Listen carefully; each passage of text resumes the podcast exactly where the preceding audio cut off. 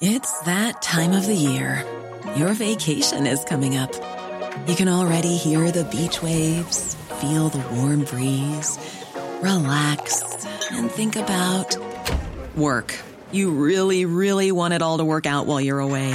Monday.com gives you and the team that peace of mind. When all work is on one platform and everyone's in sync, things just flow wherever you are. Tap the banner to go to Monday.com.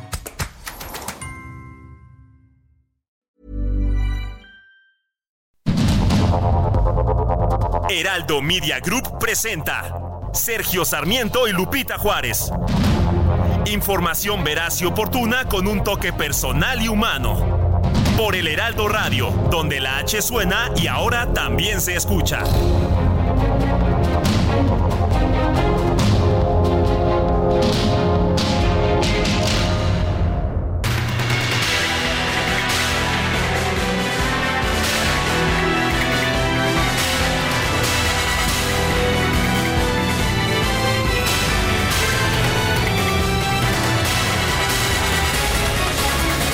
Son las 7 de la mañana con un minuto, 7 con 1. Hoy es viernes 9 de febrero del 2024. Soy Sergio Sarmiento y le doy a usted la más cordial bienvenida a El Heraldo Radio. Quédese con nosotros, aquí estará muy bien informado por supuesto y podrá pasar un rato agradable. Nos gusta darle a usted el lado amable de la noticia. Siempre me da mucho gusto darle la bienvenida a mi compañera Guadalupe Juárez. Ayer nos vimos Guadalupe y yo precisamente en los la premiación, la premiación del Heraldo Media Group, Mente Mujer y Dalia Empower, pues a los reconocimientos de Mente Mujer Dalia Power la verdad es, eh, me dio mucho gusto ver a tantas mujeres que están haciendo un esfuerzo por mejorar, por mejorar la vida, por llevarnos a construir una mejor sociedad. Felicidades, por supuesto, a María Cristina Mieres, vicepresidenta de Desarrollo Cultural y Social del Heraldo Media Group, y a Gina Díez Barroso, presidenta de Dalia Empower la pasé muy bien, pero sobre todo me dio mucho gusto y mucho orgullo estar involucrado, Guadalupe. Efectivamente, mi querido Sergio, tuvimos la oportunidad de saludar a muchas personas, a muchas mujeres talentosas, a muchas mujeres trabajadoras, a muchas mujeres empoderadas y luchonas que efectivamente pues han trabajado duro para transformar la sociedad y eso eso se tiene que reconocer y se hizo precisamente el día de ayer así que muchas felicidades y bueno pues siguen estas eh, mujeres trabajando trabajando por el bien de todos lo que nos da mucho gusto pudimos saludar por cierto a muchos conocidos muchos compañeros estuvimos ahí muy contentos y muchas felicidades a quienes hacen posible precisamente este evento. Y nosotros, nosotros los saludamos con mucho gusto, como todas las mañanas. Qué bueno que estamos juntos ya cerrando esta semana y les tenemos como siempre información importante, así que empezamos con un resumen. Vamos pues al resumen de la información más importante de este viernes 9 de febrero del 2024. Ya ni hemos mencionado que dicen que ya es viernes, pero le preguntamos si quieres a Itzel González cuando venga con sus destacadas. Vamos pues al resumen de la información. La mesa directiva de la Cámara de Diputados turnó a comisiones el nuevo paquete de reformas del presidente López Obrador. La Comisión de Puntos Constitucionales recibió 17 iniciativas, mientras que el dictamen de la reforma electoral quedó a cargo de las Comisiones Unidas de Puntos Constitucionales, Reforma Política Electoral y Gobernación. Por unanimidad, el Pleno de San Lázaro aprobó distintas reformas para ampliar el catálogo de sustancias prohibidas que pueden ser utilizadas como armas químicas. El Pleno de la Cámara Alta avaló una minuta para duplicar las penas que sancionan el abuso sexual contra menores de edad cuando sea cometido por algún profesionista que se desempeñe al servicio de niños y adolescentes. Por unanimidad, el Congreso de la Ciudad de México aprobó castigar la violencia ácida con hasta 12 años de prisión. La reforma fue denominada Ley Malena en eh, pues eh, consideración, en honor a la activista María Elena Ríos, a quien hemos entrevistado precisamente en este espacio. Admirable mujer. Sí, que ha luchado mucho precisamente para que esto pues no quede impune, ¿no? La violencia en contra de las mujeres, ella pues ha trabajado mucho para que se visibilice esta agresión en contra de las mujeres y no solo eso, sino que haya castigo para los agresores. El Pleno de la Suprema Corte de Justicia rechazó un recurso presentado por la Consejería Jurídica del Ejecutivo en contra de una resolución del INAI que ordena al gobierno federal dar a conocer cuánto paga por las compras de emergencia de energía eléctrica en Baja California. La Cámara de Diputados autorizó a la regidora independiente de San Pedro Garza García, Viviane Clarion, comenzar la recolección de firmas para solicitar una consulta popular sobre el cierre de la refinería de Cadereyta consulta popular para reubicar o cerrar la refinería de Cadereyta. Esto es un gran logro porque da a las ciudadanas y ciudadanos de Nuevo León el poder de cambiar su futuro. Llevamos mucho tiempo sabiendo que estamos respirando un aire contaminado. También llevamos mucho tiempo haciendo estudios, diagnósticos, buscando excusas y culpables, con una política de que a mí no me toca. Esta política junto con la refinería, se tienen que ir. Hagamos historia. Ante cada un a mí no me toca, hay que responder con un a mí sí. Y sí se puede. Sí podemos respirar aire limpio. Sí podemos dar este mensaje fuerte a otras empresas que también contaminan. El Consejo de la Judicatura Federal suspendió por seis meses al juez tercero de distrito en materia de trabajo de la Ciudad de México, Gabriel Domínguez Barrios. Esto por presuntamente haber otorgado una suspensión irregular para que el secretario de Gobierno de Nuevo León, Javier Navarro, quedara como gobernador interino del estado. Bueno, el gobernador de Nuevo León, Samuel García, acusó a la precandidata presidencial de la Alianza Fuerza y Corazón por México, Xochitl Galvez, de nombrar a una rata como su coordinador de campaña en esa entidad. Coordinador de Xochitl, ¿onta Xochitl? Talco, ¿cómo dice? ¿Viste el video en Attack. Y luego sale, significa pon el ejemplo. Pon el ejemplo. Mira quién pusiste en Nuevo León, Xochil. No vas a tener ni un apoyo porque pusiste una rata para coordinarte la campaña de Nuevo León. Una rata que ha desviado dinero a 15 países. No lo dice Samuel, ni la UIF de Nuevo León, lo dice la autoridad federal. Bueno, Xochitl Galvez ha señalado que esta persona es un priista, que no lo conocía, que pues eh, en realidad lo que ella sugiere es que se presente ante las autoridades si se trata de una persecución política a esta persona que señala Samuel García que acusa, ¿no? De, de, pues ser una, una rata y a quien se ha designado como coordinador de campaña en esa entidad y que por cierto pues sería el suplente de Manlio Fabio Beltrones. Bueno, mire usted cómo se manejan las cosas. Una empresa productora, una empresa productora de contenido para redes sociales, Badabun, registró los derechos de autor del video en el cual aparece el precandidato presidencial de Movimiento Ciudadano Jorge Álvarez Maínez en aparente estado de ebriedad y pegando de gritos e insultos. Y bueno, ¿para qué? ¿Para qué registró el derecho, los derechos de autor? Para exigir su eliminación de plataformas como YouTube e Instagram. Claro, así Interesante forma de ejercer la censura, ¿verdad? Pues eh, sí, Sergio, desaparece. A ver, eh, algo no te gustó, bueno, pues lo desapareces, lo eliminas, lo cierras. ¿Qué les parece esta decisión? Pues interesante, ¿no? Ir conociendo cómo reaccionan los candidatos ante ciertas situaciones y circunstancias, porque eso nos habla mucho de lo que pues eh, pueden hacer en el gobierno. Y en conferencia de prensa, la senadora con licencia Xochitl Galvez anunció que el próximo domingo va a comenzar una gira de trabajo por España a España está centrada en, tres esferas. Comunidad mexicana en el extranjero, eh, los grupos empresariales, sobre todo la parte española que está fuertemente invertida en América Latina y específicamente en México, y adicionalmente la parte mediática, donde el, acercamiento es muy importante para darle balance a los medios de comunicación que, que se acreditan en España y que tienen influencia en los medios mexicanos. Pues esta es creo que es eh, Ildefonso Guajardo, sí, ¿no? El es Ildefonso el que ha acompañado también a Xochitl Galvez, encargado de pues estos eh, relaciones internacionales ahí dentro de la campaña. La acompañó a los Estados Unidos y ahora la va a acompañar. Dice que va a ser una gira muy rápida. Ildefonso explicó que será una gira de unas 36 horas y luego pues ya se regresa a Xochitl Galvez. El aspirante presidencial de Morena, Claudia Sheinbaum, informó que este jueves sostuvo una reunión con directivos del Bank of America.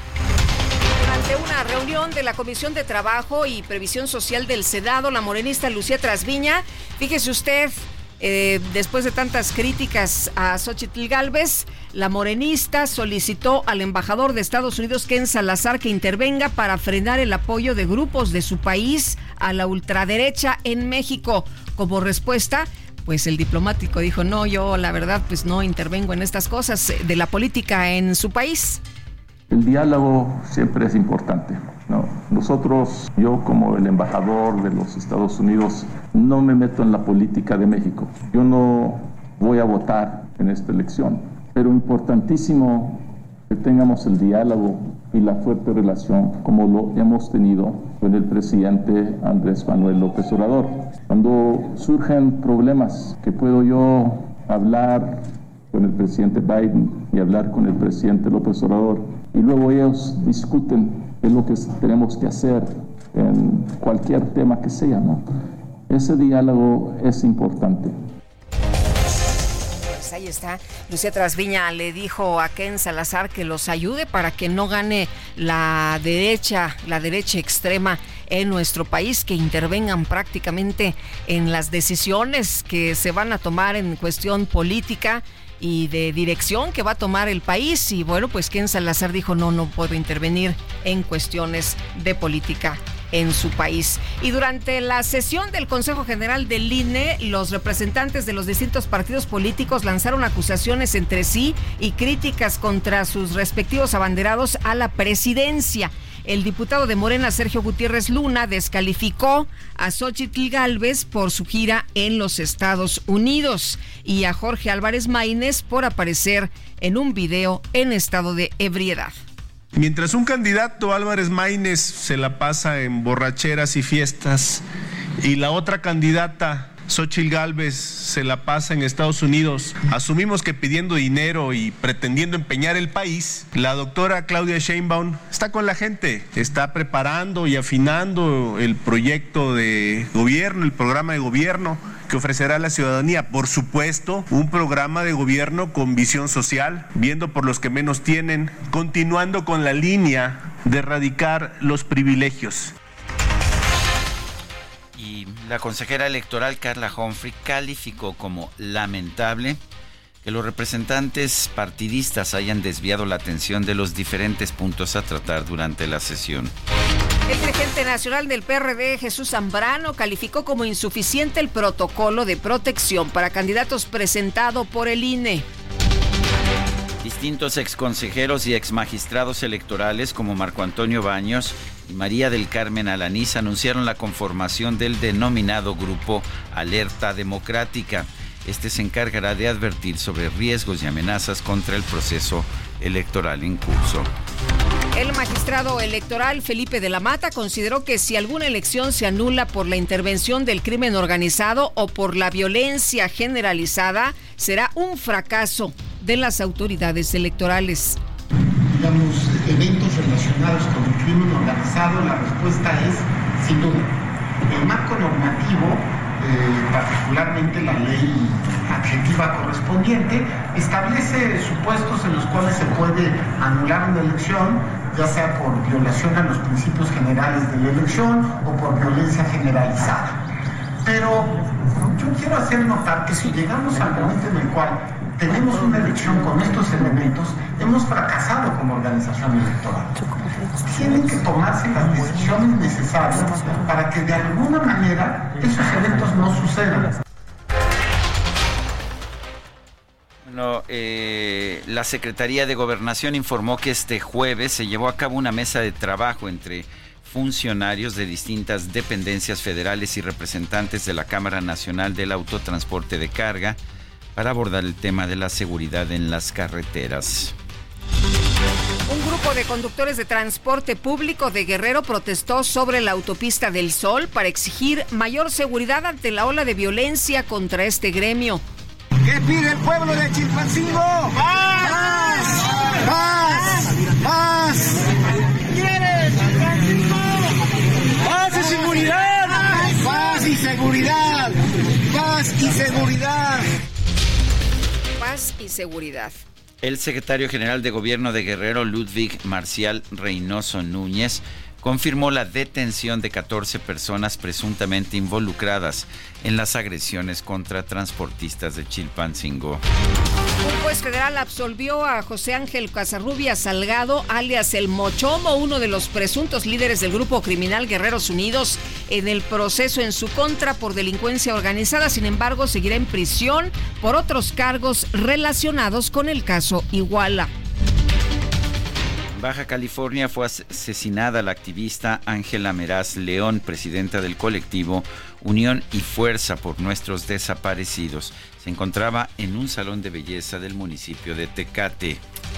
Por séptima vez consecutiva, el Banco de México mantuvo sin cambios la tasa de interés en referencia en 11.25%. El embajador de México en los Estados Unidos, Esteban Moctezuma, destacó que nuestro país se ha convertido en el principal socio comercial de la Unión Americana. Amigas, amigos, hoy salió en todos los medios que por primera vez Estados Unidos le está comprando más a México que a China, que era su principal proveedor. Lo que ustedes no saben y es muy importante es que también México le compra más a Estados Unidos que cualquier otro país. Esto quiere decir que nos, nos hemos colocado como el principal socio comercial en las dos vías, en exportaciones e importaciones.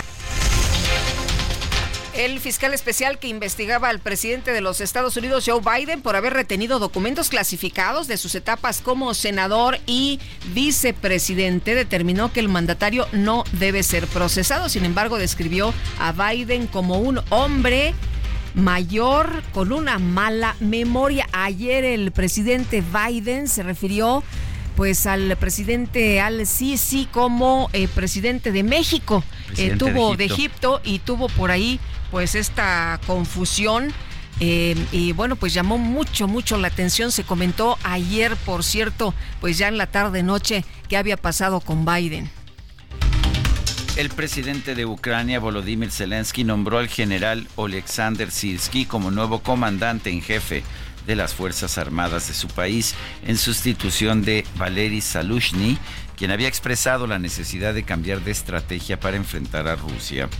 En información de los deportes, este jueves se definieron los grupos para la próxima edición de la UEFA Nations League. España, Italia, Croacia y Países Bajos fueron las cabezas de la serie en la División A.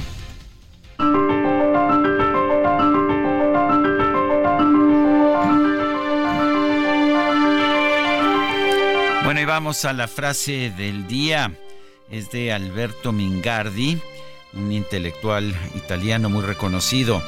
Salid a la calle para manifestaros contra el neoliberalismo, pero tratad primero de comprender lo que es. Alberto Mingardi.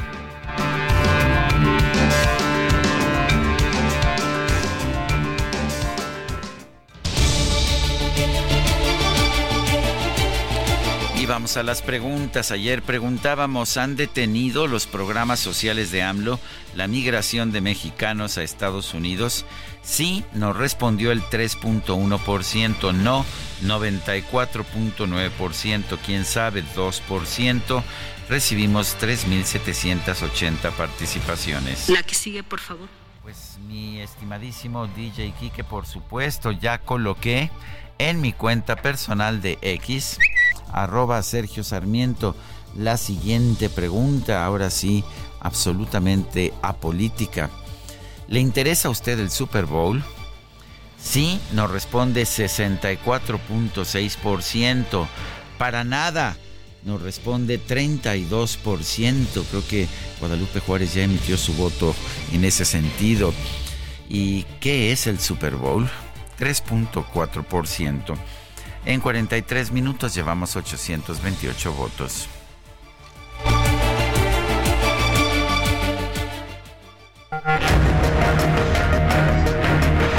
Las destacadas de El Heraldo de México.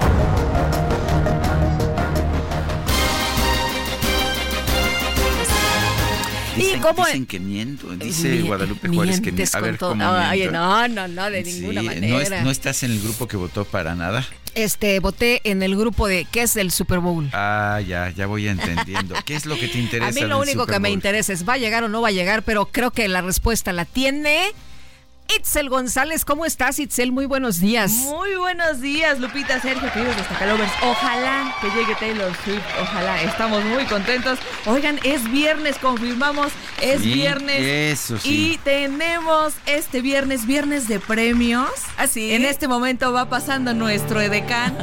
Yo porque dije, oye, no vayan a traer ahí un, un gatito un o algo. y a metes la- la mano y qué pasa. A los mejores conductores. Ay, qué Esta mañana Oye, hacemos qué- la entrega cosa, del premio a la libertad de expresión.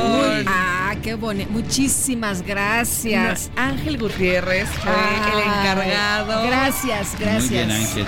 Oye, hay que tomarle una foto. Oye, qué algo, bonito. ¿no? Muchísimas gracias. Para quienes nos están escuchando. Gracias a todos son nuestros unos- compañeros. Unos muñequitos. Gracias. De Sergio y Lupita.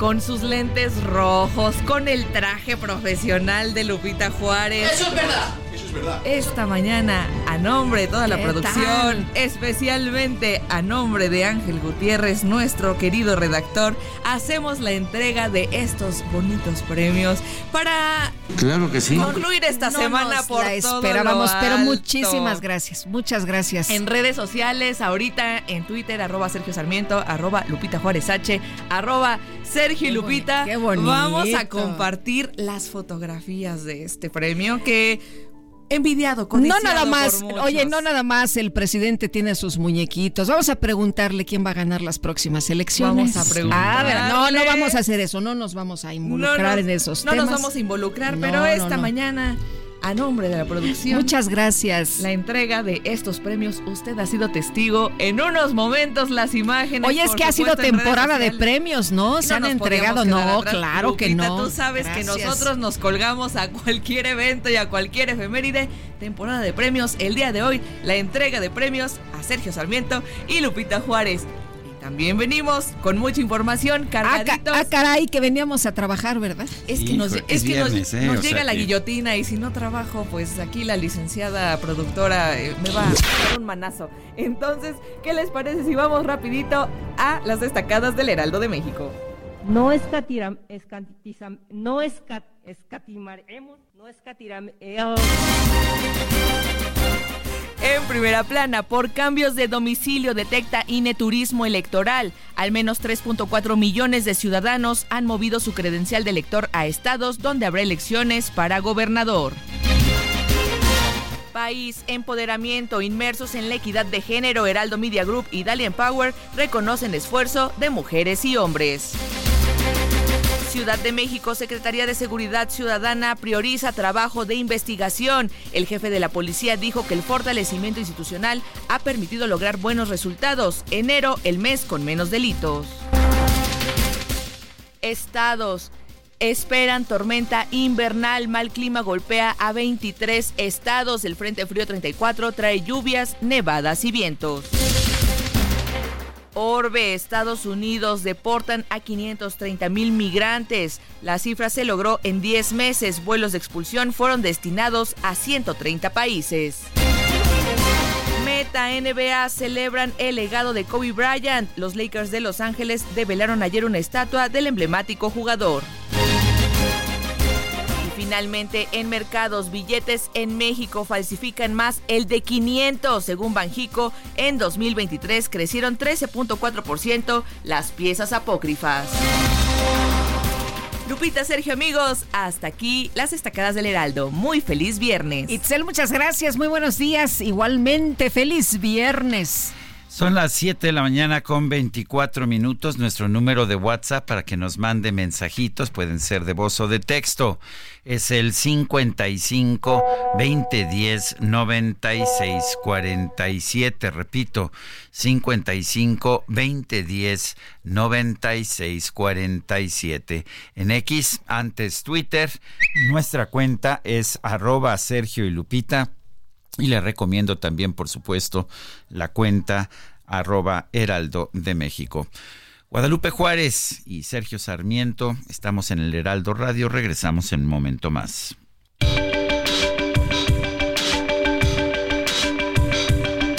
Sergio Sarmiento y Lupita Juárez quieren conocer tu opinión, tus comentarios o simplemente envía un saludo para ser más cálida esta mañana. Envía tus mensajes al WhatsApp 55 20 10 96 47.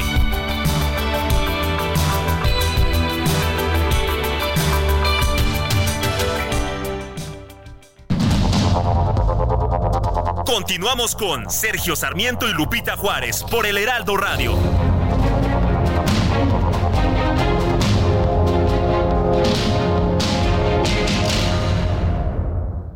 CAT promedio de 31.9% sin IVA. Vigencia del 1 al 29 de febrero de 2024. RAM 4000, versatilidad con doble cabina, la única en el mercado. Aprovecha y estrénala con precio desde 868,900 pesos, más tasa desde 9.75%. RAM 4000, adaptable a cualquier desafío. RAM, a todo con todo. Bueno, pues vamos a continuar con los mensajes. Vámonos a los mensajes. Muchas gracias. Hola, buen día. Saludos. Podrían hacer mención que hoy es el día del odontólogo y felicitarlos y pues a nuestros odontólogos queridos que nos han cuidado desde chavitines, gracias, gracias. yo tendría que haber ido al dentista desde hace como tres semanas, pero bueno.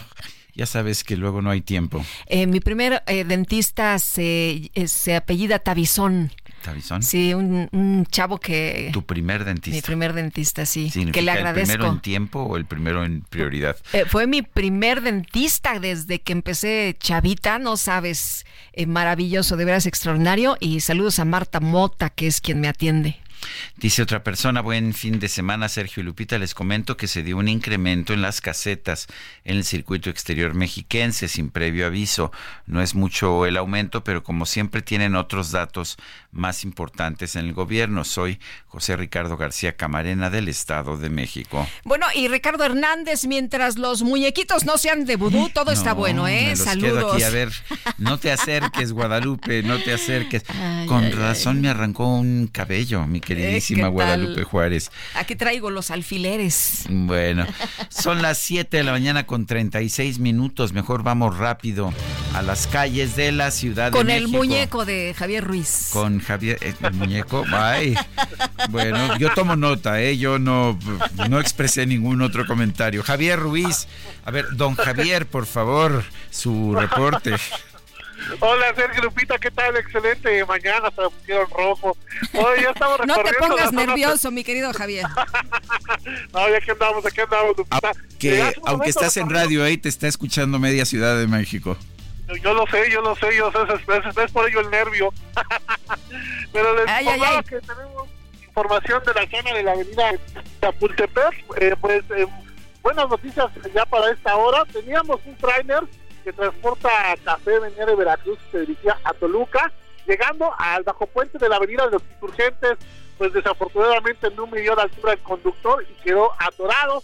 Hace 10 minutos lo acaban de pues, retirar, echarlo de reversa, esto ha provocado que ya liberen la circulación. Sin embargo, pues sí estuvo cerrado al menos eh, media hora a 40 minutos la avenida Chapultepec. Algunos problemas principalmente para gente que utiliza el RTP, hay que recordar que hay obras de, la, de mantenimiento de la línea 1 y esto provocó que pues, los usuarios tuvieran que bajar, caminar al menos 10, 15 minutos y posteriormente pagar otra unidad. Ya en estos momentos se ha liberado, en general ya poco a poco la carga vehicular va disminuyendo, al menos del éxito poniente la avenida Bucareli y en dirección hacia la avenida de los insurgentes. De momento, Sergio Lupita, el reporte que tenemos. Muy bien, gracias Javier, Javier Ruiz, por esta información. Bueno, y vamos con otros temas, Sergio. Fíjate que pues eh, ya hubo respuesta del Instituto Nacional Electoral ante el planteamiento del presidente Andrés Manuel López Obrador dentro de su veintena de reformas, pues eh, aplicar precisamente algunas eh, modificaciones que son real, o sea, no, no son pues nada más por encimitas, son profundas ah, en materia electoral que afectarían precisamente al Instituto Nacional Electoral. Y vamos a platicar con Ukib Espadas, consejero del Instituto Nacional Electoral. Consejero, gracias. Como siempre, muy buenos días. ¿Qué tal? Muy buenos días. El presidente, eh, le, han preguntado al presidente que pues está mandando esta serie de reformas en un momento electoral, pero el presidente ha dicho, bueno, pues precisamente por esto, porque es un momento electoral para que se discutan y que siga adelante nuestra transformación. Eh, ¿Qué piensa usted de este tema y qué dice el Instituto Nacional Electoral? Bueno, eh, empiezo por lo segundo. La posición del instituto ha sido que eh, cualquier cosa se puede discutir, pero que este momento no es el adecuado para entrar a una discusión de esta naturaleza. El instituto estará atento a los procesos que se desarrollen en, torno a esto, cualquier otra iniciativa, eh, para pues emitir las opiniones pertinentes. Hasta ahí la en, rasgos generales la posición institucional. A mí, sin embargo, me parece que, eh, a ver, la idea de discutir grandes temas constitucionales en una campaña electoral me parece una buena idea. Eh, sin embargo, creo que una discusión de esa naturaleza tiene que ser muy amplia eh, no tomar algunos elementos en lo particular para hacer una discusión, eh, pues sí, que puede responder a una legítima agenda, pero creo que el país tiene que discutir cosas de una mucho mayor profundidad. Desde la primera intención de reforma electoral yo decía, y es una posición que he sostenido a lo largo de 25 años, que lo primero que hay que hacer es una gran reforma del sistema político el sistema político mexicano es el que heredamos de un régimen de partido de Estado en sus elementos centrales. Eh, es decir, es un catre que se usó durante 70 años por un cuerpo y se amoldó ese cuerpo y eh, a partir del año 2000 lo seguimos usando en otro contexto político, en un régimen político eh, de facto distinto, pero tratándolo de acomodar a reglas ya muy sobrepasadas. Entonces a mí me parece que el debate inicial eh, en un asunto como ese tiene, que ver con en qué sistema político queremos vivir. Y esto involucra eh, división de poderes, esto involucra los alcances de cada uno de ellos, eh, la forma de gobierno, la forma de representación, muchas cosas que hay que discutir antes de entrar en lo particular a discutir cuál va a ser el arreglo de la autoridad oficial que va a organizar los procesos electorales. Esto tendría que ser, en todo caso, una consecuencia y de un debate muy profundo que perfectamente podría iniciarse en una campaña electoral, pero que tendría que hacerse como se ha hecho en todas las transiciones democráticas del mundo, a partir de un proceso de articulación de esfuerzos partidistas, de intervención de las cámaras y de participación social, lo cual va mucho más allá de un proceso electoral. Durante muchos años los grupos que se oponían a ese régimen de partido de Estado, eh, principalmente en la izquierda, exigieron representación proporcional para que pudiera haber un lugar eh, para las minorías de nuestro país, eh, sobre todo en el Congreso. El presidente hoy pide eliminar la representación proporcional. ¿Cuál es tu posición? Bueno, efectivamente, en la izquierda siempre demandamos eso. primero sobre una base de representación igualitaria, es decir, que, todo ciudadano tenga el mismo peso en, la cámara que en las cámaras que se forman eh, a partir de su voto. Pero me parece también que hay que entender una razón fundamental de la proporcionalidad en un sistema político, más allá de que sea justa o injusta la distribución actual.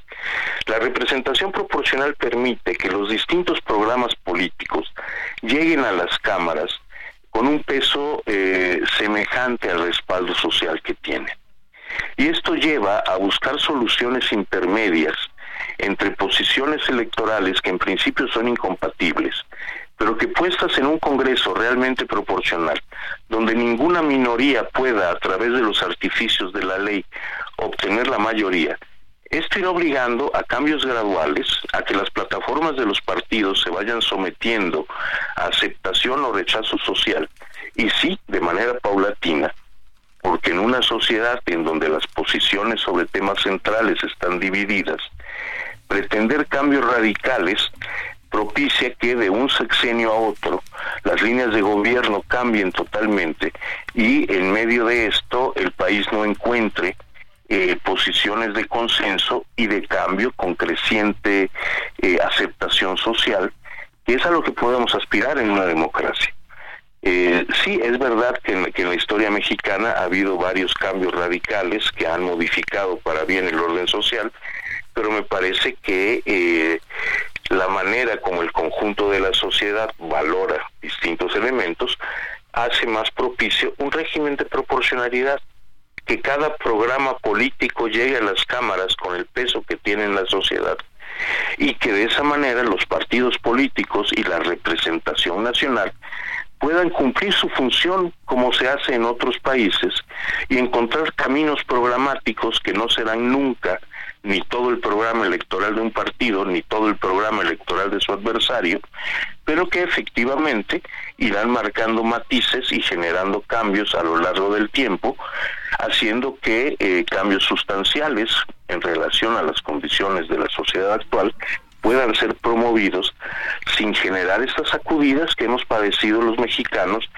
en este ritmo de los sexenios, en los que pareciera que todo puede cambiar y al final de cuentas muchas cosas que deberían cambiar permanecen estáticas. Eh, consejero, eh, sería un buen momento para pues transformar el Instituto Nacional Electoral que se ha mencionado mucho le costó a los mexicanos llegar hasta acá el que se quitara eh, pues que el gobierno manipulara las elecciones y que tuviéramos una institución distinta y transformarla en el Instituto Nacional de Elecciones y Consultas en ese momento me parece que no es una, una propuesta adecuada, pero bueno, reitero, todo se puede discutir.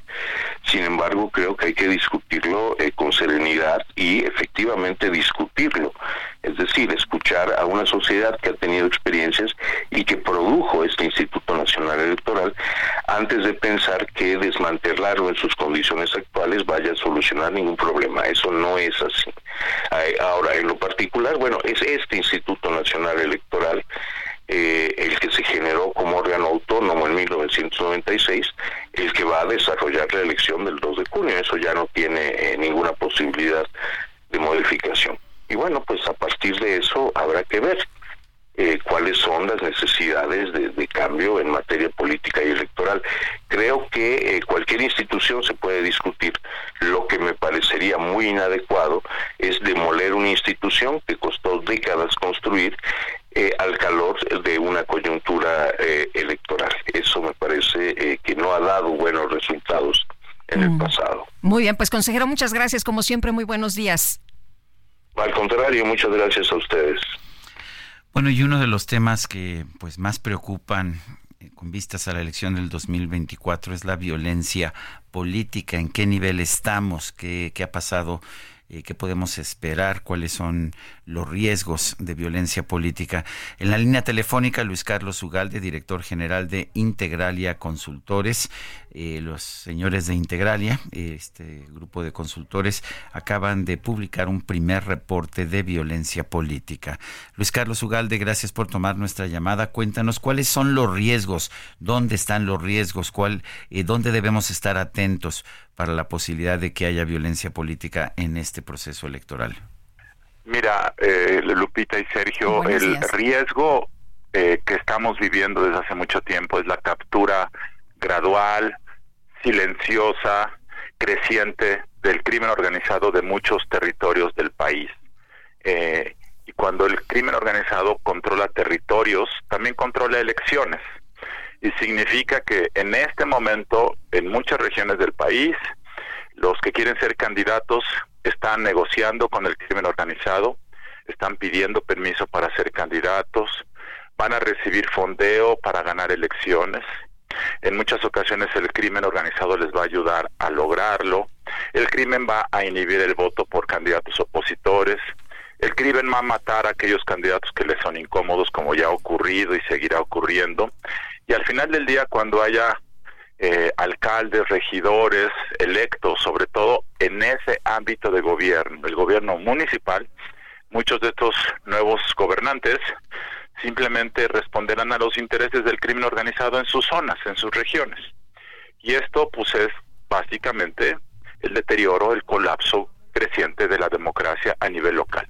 Ese es el riesgo global que este año se va a acrecentar y que esto no se soluciona con ponerles tres policías a los candidatos en zonas de alto riesgo. Esas son cosas totalmente irrelevantes. El problema es la captura y cada vez es más voluntaria, es decir, el sometimiento ya es eh, tácito, ya nadie contradice al crimen organizado porque sabes que si lo contradices te matan. Y no solo eso, hay un fenómeno más grave, que en algunas zonas es el crimen organizado el que se postula a algunos cargos de elección popular y por lo tanto pues ya no hay discusión, simplemente ya empiezan a haber representantes en algunas regiones del país. Luis Carlos, en este estudio, en este eh, primer reporte, ustedes dicen que el crimen organizado intervendrá como nunca antes en las elecciones locales del 2024. Eh, ¿Cuáles son las razones? Las razones es que es como el cáncer. Eh, entre más crece, más rápido se dispersa, más rápido se atrinchera. Entonces, si este fenómeno ya era grave hace tres años o hace seis años, y en los últimos años el Estado mexicano ha sido negligente, ha sido omiso en combatir, en controlar, en extirpar el problema, quiere decir que cada vez hay más núcleos de control territorial y por lo tanto el fenómeno será más creciente. Y dos, porque este año hay elecciones municipales en 31 entidades del país. Entonces el número de cargos en disputa, susceptibles de ser cooptados, comprados, inducidos por el crimen es mucho mayor. Son esas dos variantes las que hacen prever que este año el fenómeno será mayor. Ojo, tenemos solamente que advertir que una cosa es la violencia abierta, ejecuciones, amenazas, secuestros. Eso va a ocurrir y va a ocurrir mucho y está ocurriendo y otro es la violencia pasiva, el sometimiento, eh, la amenaza y, simplemente la sumisión que poblaciones del país aceptan ya como parte de la naturaleza del control del crimen organizado. Yo creo que la segunda es mucho más grave porque no la vemos, pero sí la sentimos. Eh, ¿Es verdad que el principal riesgo está en los municipios? Sí, ese es, la, ese es el ámbito de gobierno de más interés para el crimen organizado, porque ahí pueden garantizar el control del, del tráfico de mercancías, desde ahí pueden eh, generar eh, espacios de extorsión comunitaria. En algunas zonas el crimen organizado ya vende productos, controla la venta de materiales de construcción, de medicinas, extorsiona mercados populares, eh, en ocasiones es constructor de obra pública, entonces ese ámbito de gobierno. Hacer esto con un diputado federal es irrelevante, al crimen organizado no le interesa eh, que haya diputados federales de ellos representantes en el Congreso de la Unión, ahí no hay negocio. Eh, quizá para algunos casos de gobernador sí lo haya. y por supuesto que es en el ámbito de gobiernos municipales primordialmente donde ocurre este fenómeno. Ahora, eh, ustedes han identificado lugares de muy alto riesgo eh, y, de riesgo alto. Cuéntanos eh, cuáles son las entidades en las que ustedes ven más problemas. Bueno, son las entidades donde hay un fenómeno más acentuado de crimen organizado, de extorsión, de secuestro, de una, una multiplicidad de de negocios ilícitos que se combina además con varios grupos delincuenciales en disputa, que se combina además con elecciones municipales. Entonces, no es solamente donde hay más ejecuciones, porque donde hay más ejecuciones, pues no necesariamente es donde hay más negocio, es donde hay más negocio lucrativo y más grupos disputándose el mercado local. Nosotros identificamos las entidades de Michoacán, de Guerrero, de Chiapas, de Morelos, por mencionar algunas en este reporte que la gente puede ver, porque lo publicamos en nuestra página web, ahí vienen detallados cuáles son esas entidades. ¿cuántos, ¿Cuántos políticos han sido asesinados este, en este proceso electoral que apenas está empezando? ¿Tenemos esa bueno, En este, digamos, este, en los últimos dos meses han sido ejecutados, amenazados, violentados cerca de 25, 30 personas. La pregunta es dónde pones la línea divisoria. Por ejemplo, el asesinato del cuñado de Ricardo Monreal. Ser un político en Zacatecas eh, tiene algo que ver con el proceso electoral. ¿Es un crimen de violencia política o es un asesinato por otras razones? Eh, pues son cosas que no se saben exactamente, pero claramente eh, en cuadrado en un proceso electoral donde además la familia Monreal en Zacatecas está compitiendo nuevamente como dueños del pueblo, y perdón que use esta palabra, no es en demérito de Zacatecas, es en demérito de el control que una familia puede ejercer de la política local.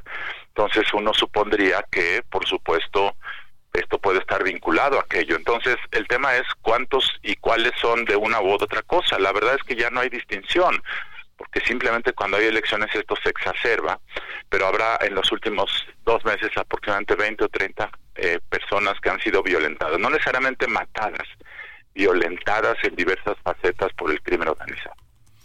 Bueno, pues yo quiero agradecerte, Luis ah, Carlos Ugalde, director general de Integralia Consultores, esta participación. Gracias, buenos días. Buenos días. Son las 7 de la mañana con 54 minutos. Eh, puede usted mandarnos mensajes de WhatsApp al 55 2010 96 47. Regresamos.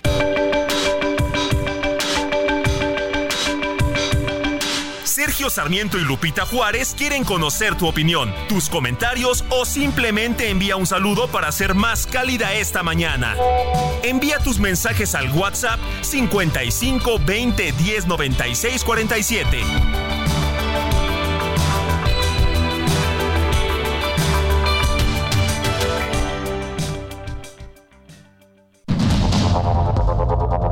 Continuamos con Sergio Sarmiento y Lupita Juárez por el Heraldo Radio.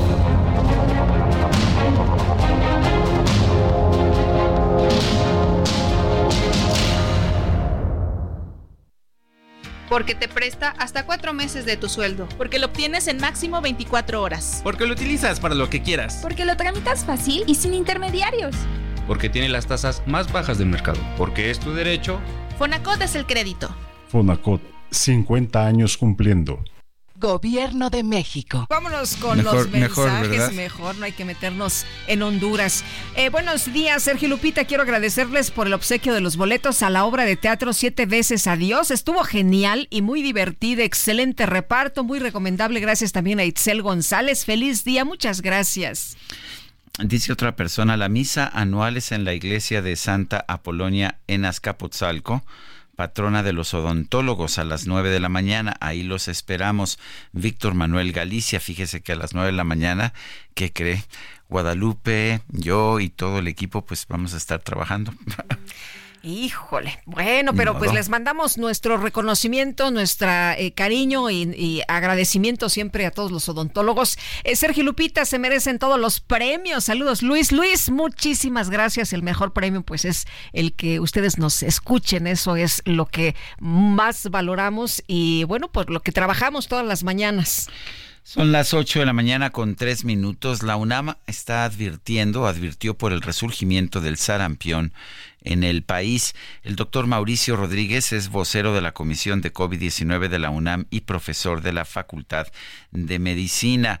Eh, doctor Rodríguez, gracias por tomar nuestra llamada. Eh, como que pensábamos que ya el sarampión no era un problema para para nuestro país. Cuéntenos por qué, por qué ahora estamos viendo una situación complicada.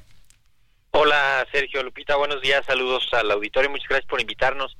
Eh, el, problema todavía no está en México. Creo que vale la pena hacer esa precisión. Justamente el, el, sentido de nuestro de nuestro aviso es eh, advertir que desde el año pasado ha habido un incremento en el número de casos de sarampión en Europa, desde hace varios años en Estados Unidos y esporádicamente ha habido casos importados de otras regiones eh, en América y en México hubo sarampión en 2020 también un brote así más o menos limitado que coincidió con la pandemia, también un poco complicado. Pero el, el asunto con el sarampión es que es una enfermedad muy contagiosa, es una enfermedad eh, para la que hay una vacuna desde los años 70 y con la falta de vacunación por mil razones en los últimos años, pues han, han surgido brotes y han surgido eh, epidemias en, en varios lados y lo que estamos justamente haciendo es pues un llamado a que a que haya precaución en México a que estemos como advertidos de este tema y que hay vacuna para el sarampión Sí, sí, sí, desde los 70 hay, hay vacuna contra el sarampión, es la vacuna triple viral que protege contra sarampión, rubiola y parotiditis. Nos han dicho que, eh, eh, Mauricio, nos han dicho que, que en los últimos años, pues este tema de las vacunas ha estado un poco complicado, ¿no? Que traen vacunas, pero no las suficientes, que en algunos casos, pues no tenemos las vacunas, que no se han aplicado a los niños. ¿Cuál es la situación en México? Sí, pues mira, desde, desde 2000 12 había empezado a verse que estaba bajando la cobertura de sarampión. En 2016 se registraron de los niveles más bajos de cobertura de sarampión en niños de un año. En 2018, de hecho, fue lo más bajo. Eh, y, y, después ya el impacto de la pandemia en 2022, ¿no? Que es el también muy muy bajo, pero llevamos eso como ocho años con coberturas bajas de vacuna contra el sarampión por muchas razones, entre ellas porque no la producimos en México, entonces pues, dependemos del exterior para que haya esa vacuna eh, disponible y como ha habido brotes y ha habido problemas en otros países, pues se, demanda más vacuna en todos lados. Entonces, eh, por eso también es importante que, que la gente busque la vacuna y que la ponga en cuanto esté disponible la vacuna que se le pone a los niños de un año, a las niñas de un año, eh, después se les pone un refuerzo a los seis años, y luego a los adolescentes se les pone un refuerzo con la vacuna doble viral de sarampión rubiola. Y, y precisamente como ha habido coberturas bajas en, durante varios años ya, pues necesitamos primero que, que se pongan al día todos esos esquemas en cuanto sea posible, y segundo que los que se tienen que ir vacunando ahorita, vacunen, ¿no? Es, es, una, es una enfermedad muy contagiosa, por suerte no es tan grave y no es mortal, no, ¿no? es no es mortal, tiene algunas complicaciones que pero pero son bajas en frecuencia, pero de cualquier manera, como es muy contagiosa, encuentra a los más vulnerables y, y entonces pues ahí sí puede causar más problema, ¿no? Como lo hemos ya aprendido con COVID y con influenza y, doctor, México tenía fama de, de tener eh, esquemas de vacunación muy sólidos. ¿Qué ha pasado? ¿Hemos descuidado ese aspecto? Pues bueno, es que son dos elementos, ¿no? Uno es que el, que el esquema es muy completo. Desde hace muchos años México tiene un esquema muy completo. Eh, después México producía varias vacunas con las que alcanzaba a ser autosuficiente para, para las vacunas, ¿no? Eh, para estos temas. En los últimos 25, 30 años no se promovió la producción de vacunas. Entonces, pues dependimos de las vacunas de fuera. Y esto es un tema muy delicado porque estás cuando dependes del mercado exterior, estás a expensas de que de que haya vacunas disponibles de, desde otros lugares y, y eso pues siempre es más es más difícil porque no siempre hay vacunas. O sea, la vacuna de sarampión, por ejemplo, la producen a lo mucho cuatro laboratorios en el mundo. Entonces, pues todos les compramos a ellos. Entonces, imagínate que en Europa el año pasado hubo 30 mil casos de sarampión. Entonces, demandaron una cantidad extraordinaria de vacuna y entonces ahora tienes que pelear contra eso porque los productores le dan prioridad al que mejor paga o al país de producción. Entonces, eh, en parte ha sido eso y en, en parte pues que que no se alcanzan las coberturas como debe de ser porque no se dispone de las vacunas, porque no se programa adecuadamente, porque no se ejecuta adecuadamente. Y el, y el último punto, Sergio, me extendí un poco, pero es que en algunos casos la gente no va a vacunar o la gente no acepta la vacunación porque hay desconfianza, porque hay eh, dudas sobre las vacunas o porque no se siente la necesidad de que se deba de vacunar, porque eso también pasó con sarampión la gente dijo, pues si ya no hay tanto sarampión, pues ya no, igual pasa con tuberculosis, ¿no? La vacuna BCG, hay muchas, incluso especialistas en pediatría que dicen que no se tiene que poner esa vacuna porque creen que ya no hay tanta tuberculosis, este, y, y entonces bajan las coberturas. Todo esto va sumando y deja poblaciones sin vacunar y necesitamos, pues, cuando menos que los médicos estén alerta, que el sistema de vigilancia epidemiológica esté súper alerta y que la gente que tiene que ir a vacunar ahorita, a los que les tocan ahorita las vacunas, que vaya y busque las vacunas este y las ponga, ¿no? Bueno, pues yo quiero agradecerle, doctor Mauricio Rodríguez, vocero de la Comisión de COVID-19 de la UNAM, profesor de la Facultad de Medicina. Gracias por esta conversación. Con muchísimo gusto, Sergio Lupita. Buen día. Saludos. Buenos días, muchas gracias. Bueno, y el presidente López Obrador invitó a la mañanera al periodista Tim Golden, quien publicó, como usted sabe, un artículo en el que asegura que el equipo del pues, eh, tabasqueño recibió en, en 2006 recursos del cártel de Sinaloa para que explique quién pompó eh, quién lo contrató, cómo lo llamaron para hacer este texto. De hecho, dijo, no, pues yo me enteré por ahí que pues este periodista incluso tenía por ahí algunas relaciones con Carlos Salindas, que era muy su cuate, que hasta corrían juntos. Pero bueno, pues eh, el eh, presidente López Obrador también dijo que todo lo que se había publicado le había hecho lo que el viento a Juárez. Así la...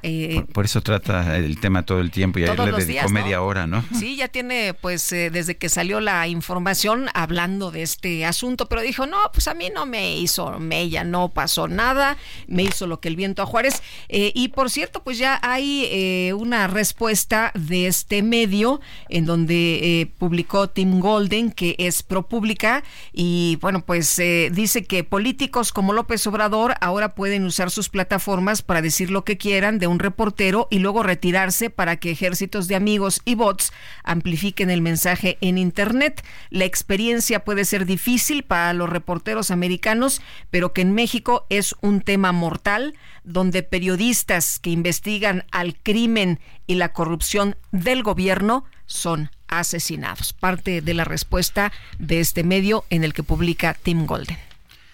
Son las 8 de la mañana con 12 minutos. Vamos con el Químico Guerra. El Químico Guerra. Con Sergio Sarmiento y Lupita Juárez.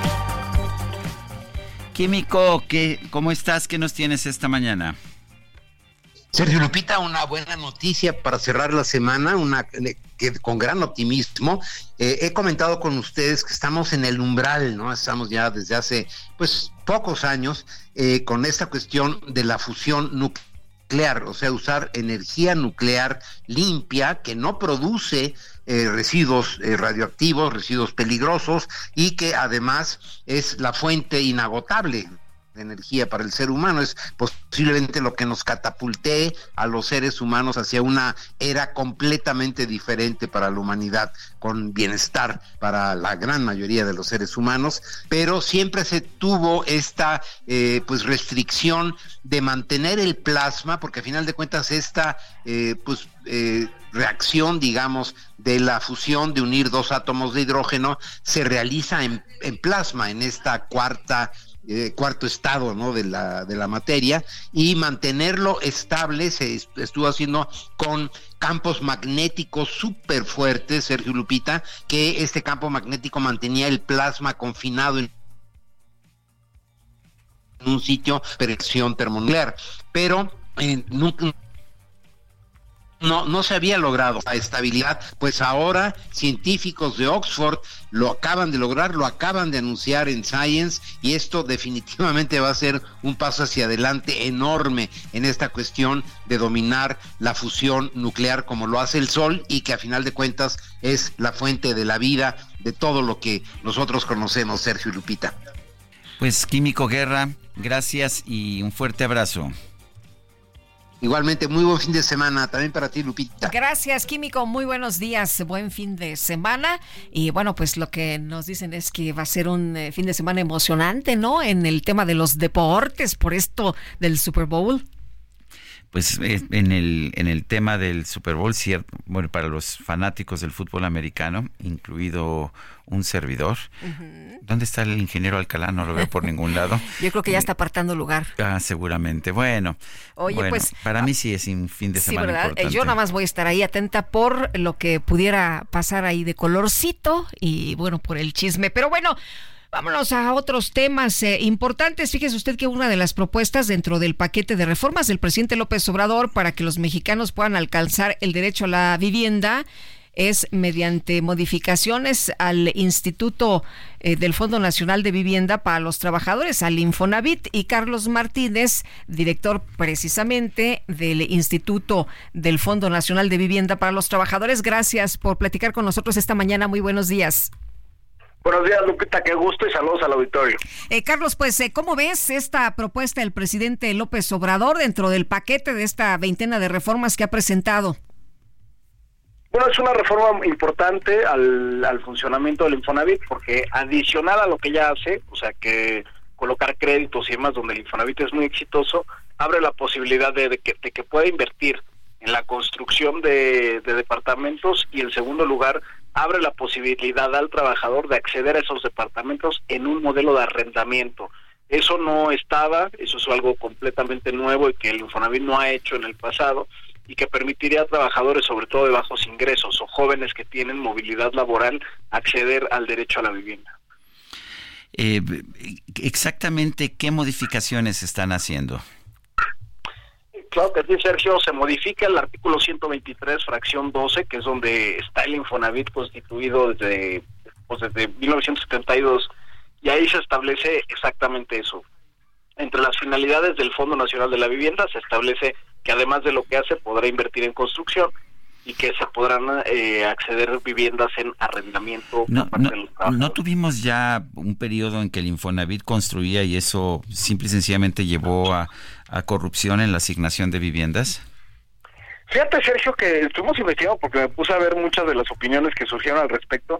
El Infonavit nunca ha tenido el mandato de construir eh, sino que eh, encargaba la construcción y se hicieron, por ejemplo, el Rosario aquí en la Ciudad de México, que se lo encargaron al despacho de arquitectos de Borreta, y tenían departamentos pues mucho mejor de lo que se hicieron eh, en la época más prolífica del Infonavit con Foxo Calderón, sea, eran de 60 metros contra 27 metros que financiaron los privados en la época de Calderón, entonces como que hay que analizar que hoy el Infonavit tiene otra realidad y las finanzas también son más sofisticadas y hay mejores oportunidades de construir algo padre.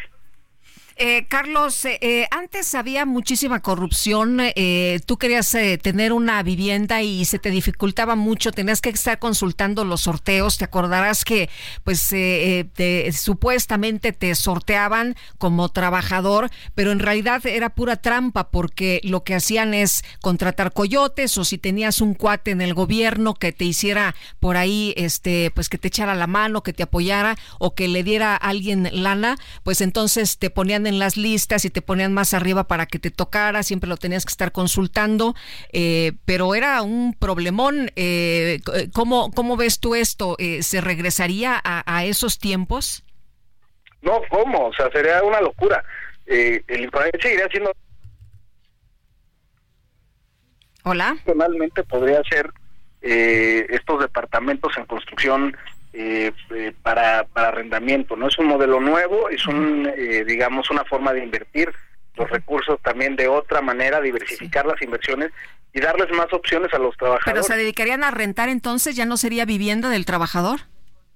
No, o sea, porque lo podrían comprar, así lo establece la Constitución, que podría ser un esquema de arrendamiento con compra, de arrendamiento puro. En todas las ciudades del mundo, Nueva York, Londres, etcétera, existen modelos de arrendamiento eh, por parte de instituciones públicas o del Estado, entonces sería eh, insertarnos en una política eh, mucho más moderna y que reconoce las distintas formas de tenencia de la propiedad. Bueno, estas, uh, estas modificaciones que están propuestas en las iniciativas del presidente, ¿sí cambiarían de forma radical la manera de operar del Infonavit? Pues yo diría, Sergio, que sería una cosa adicional, porque no vamos a dejar de dar créditos para compra, mejora, compra de terrenos, eh, pago de pasivos bancarios, a lo que hoy hace el Infonavit, y adicionalmente pues se podría abrir una unidad eh, que pudiera administrar departamentos para renta, incluso eh, las...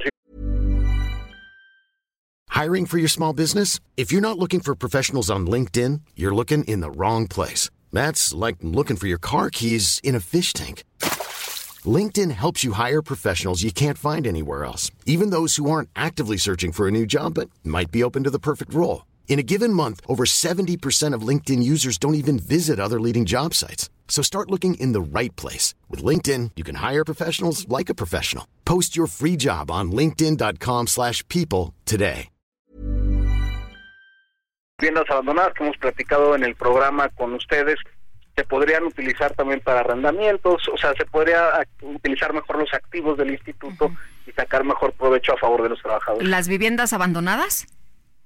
Claro, pues si están en, propiedad del Infonavit se podrían rehabilitar y poner en renta por parte Oye, pero las viviendas abandonadas son estas eh, estas viviendas de las que de plano pues la gente no eh, no no las quiere por diferentes motivos, por inseguridad o porque están súper lejos o por muchísimas situaciones problemáticas. Pues hay de todo, fíjate que justamente los privados hicieron esas viviendas por especulación y acabaron en el abandono. Unas ya están dentro de los centros de ciudades cuando estaban alejadas, otras no tienen servicios que se podrían poner y reorganizar los servicios, etcétera. Todo depende de analizar eh, las distintas clases de activos y poder sacar mejor provecho a favor del trabajador. Eh, me dice una persona del público, dice, sí, antes se construía con contratistas como toda la obra pública, mucho antes de Calderón. Mi papá lo hizo mucho y cuando Silva Herzog salió del Infonavit empezó una corrupción brutal en la que mi papá dejó de trabajar por las extorsiones a las la que lo sometían. Es una locura regresar a construir. ¿Qué opinas? Pues eh, hizo bien en salirse. Efectivamente, el licenciado Silva Herzog hizo muy buenos proyectos con arquitectos de renombre eh, que tenían precisamente departamentos mucho mejores de los que hizo la industria. Y habría que evaluar el tema de corrupción, la corrupción inmobiliaria de los cárteles inmobiliarios, porque la corrupción sucede principalmente de desarrolladores de vivienda que pagan campañas a presidentes municipales y que después solicitan permisos a cambio. Y esa corrupción que ocurre en lo privado no está hoy en, el Infonavit. Creo que eh, no es necesariamente malo, ni siquiera eh, es comparable cómo funcionaba el Infonavit. Hay que recordar que antes del, 90 antes del 97 era un fondo común. Eh, hoy hay un fondo individualizado donde el Infonavit tiene una responsabilidad de dar rendimientos a las cuentas de ahorro de los trabajadores y eso es un método disciplinador eh, de eh, las inversiones que haga el instituto. Entonces, la verdad me parece astocioso eh, hacer estos, estos símiles cuando no tiene nada que ver.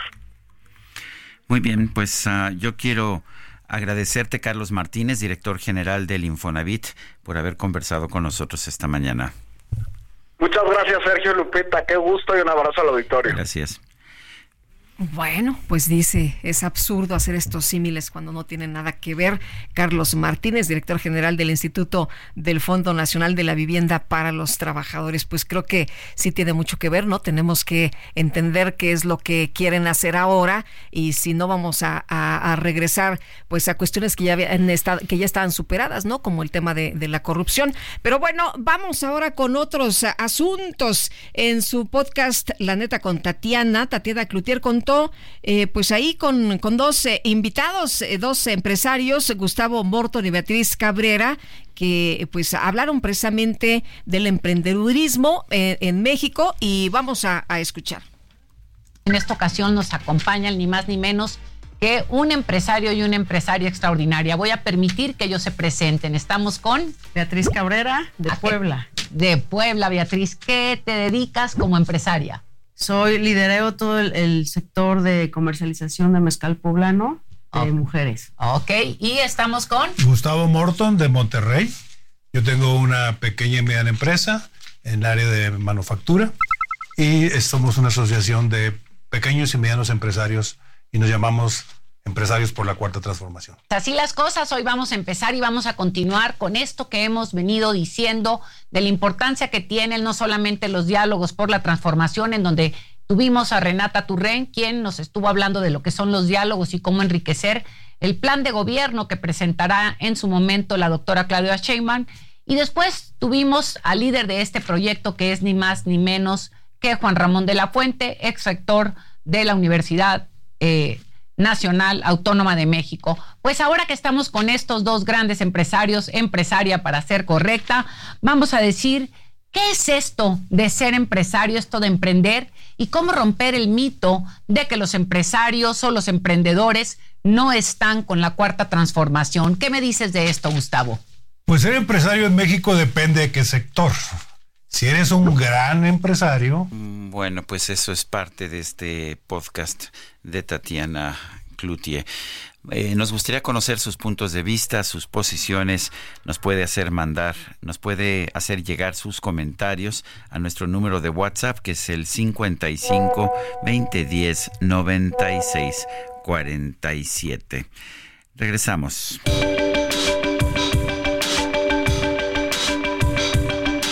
Sergio Sarmiento y Lupita Juárez quieren conocer tu opinión, tus comentarios o simplemente envía un saludo para ser más cálida esta mañana. Envía tus mensajes al WhatsApp 55 20 10 96 47.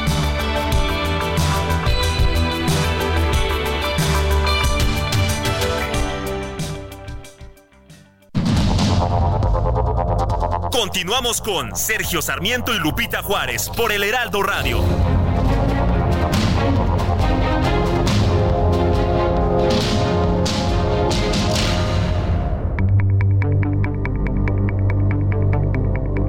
Jaque Mate con Sergio Sarmiento.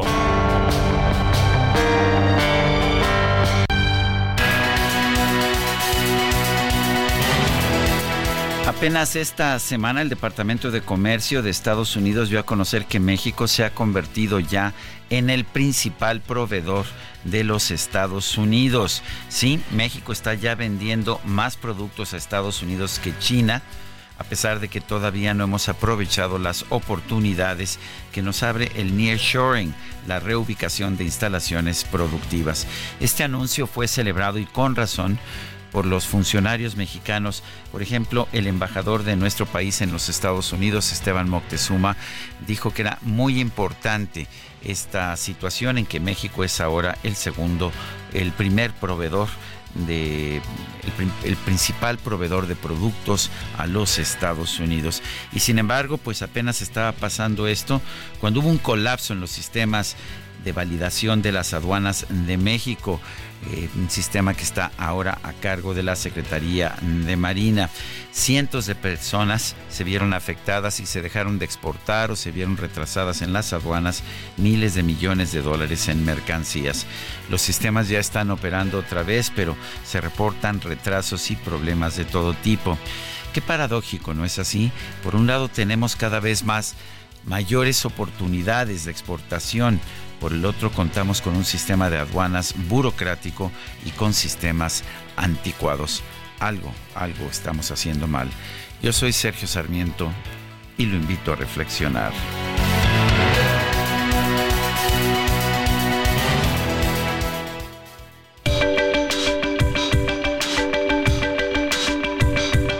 Para Sergio Sarmiento, tu opinión es importante. Escríbele a Twitter en arroba Sergio Sarmiento.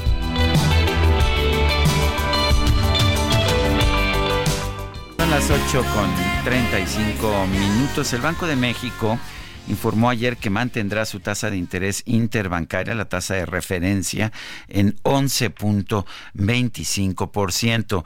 Roberto Aguilar es analista financiero, colaborador del Heraldo de México. Roberto, ¿cómo ves esta decisión de, del Banco de México en un momento en que pues estamos viendo un pequeño repunte en la inflación, pero sobre todo precios de, de, frutas y verduras que se supone que tenemos que comer porque son buenas para nosotros, que se están disparando.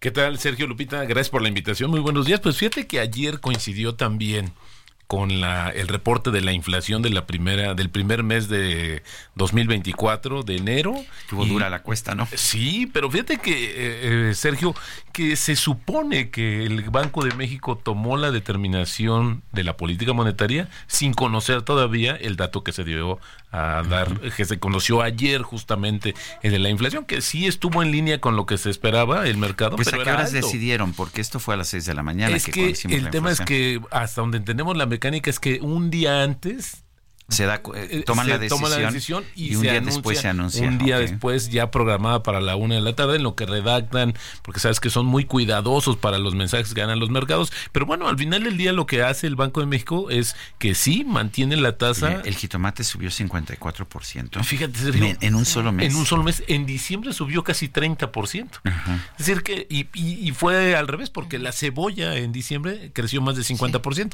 bueno eh, estábamos alarmados de pero que la cebolla creció subió 21% en en enero. exacto, sí, se revirtió, pero al final Y decías, día- mi Robert, oye, el piquito de gallo, pues ese sí, ya que ni Sí, pensarlo, ya ¿no? eh, Fíjate que hay un tema muy interesante porque hay una preocupación muy grande. Creo que esto es importante verlo porque fíjense que la inflación eh, que está relacionada con los precios de frutas y verduras pues fue de 10.28% y este este dato, este incremento no lo veíamos desde el 2013.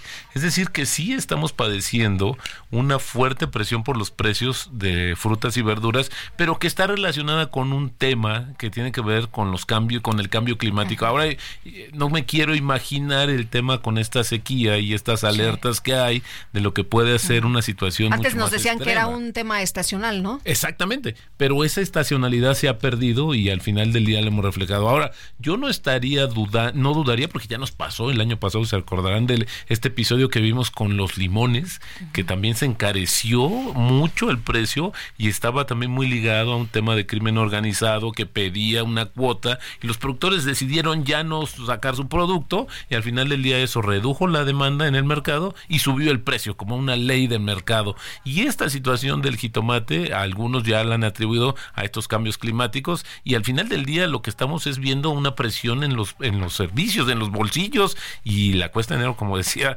justamente Sergio, pues sí, se va prolongando, se está apretando, porque imagínate, este es un tema que también preocupa por la, la capacidad de compra, va, vamos perdiendo capacidad de compra y lo que hace el Banco de México, que, que es el vigilante de la inflación, es decidir, deci- decide mantener la tasa, pero también deja un poco abierta la puerta ya, Sergio, Ahora, para las... es 11.25, nuestra inflación está por debajo del 5%. Exactamente, 4.88, 4.88, Si no mal recuerdo. Exactamente. Eh, la verdad es que si vemos, por ejemplo, en Estados Unidos, la Reserva Federal también mantuvo su tasa de interés a 5.25 o a 5.5, o sea, es- ellos tienen un rango. Eh, pero ellos tienen una inflación, pues también que es- está, está por el 4%, si no mal Está recuerdo. por el 3%. 3%, ok. Y ahí su objetivo es llegar a 2. Bueno, pero entonces la pregunta es, eh, ¿cómo ves que nosotros, porque nosotros con 11.25 realmente es una tasa de interés muy alta y está por arriba del doble de la inflación? Sí, fíjate que eso es muy interesante porque justo ayer el tipo de cambio se apreció un poquito. Este es uno de los grandes, eh, una de las explicaciones financieras de por qué la revaluación o la apreciación del tipo de cambio, el peso fortachón, porque ofrecemos tasas pues muy... muy, competi- muy no, compet- no solamente muy competitivas, muy, muy altas. Por supuesto. Porque nuestra inflación no, yo creo que no acredita una tasa de Sí, tan tienes alta. toda la razón. Ahora, lo que sucede, eh, Sergio, es que tú, por ejemplo, hacer una ecuación, un, una, un cálculo muy rápido, si tú a este a esta tasa de 11.25 le quitas el 5%, vamos a suponer, de la inflación. pues tenemos una tasa real bastante atractiva que no nos la dan ni siquiera en dólares. Seis punto y pico, sí. Exactamente. Y por eso también decía yo que cuando el Banco de México ayer sugirió, porque se maneja mucho por las expectativas, el Banco de México, un banco central nunca va a tomar una decisión tajante o a anunciarla así, sino con expectativas del mercado, pues que sí va viene una baja en la en la tasa de referencia, pero también no va a ser ni tan rápida, Sergio, ni tan contundente. Similar a lo que está diciendo la Reserva Federal. Así es. Bueno, de hecho la expectativa es que la tasa de referencia en México termine el año en 9.25, es decir, que Bastante nos reduzcan dos puntos porcentuales, pero todavía sigue siendo bastante alto porque también la inflación va a tender a bajar. ¿Cuándo vamos a ver la inflación en el nivel de 3%, que es el objetivo del Banco de México? Hasta el tercer trimestre de 2025.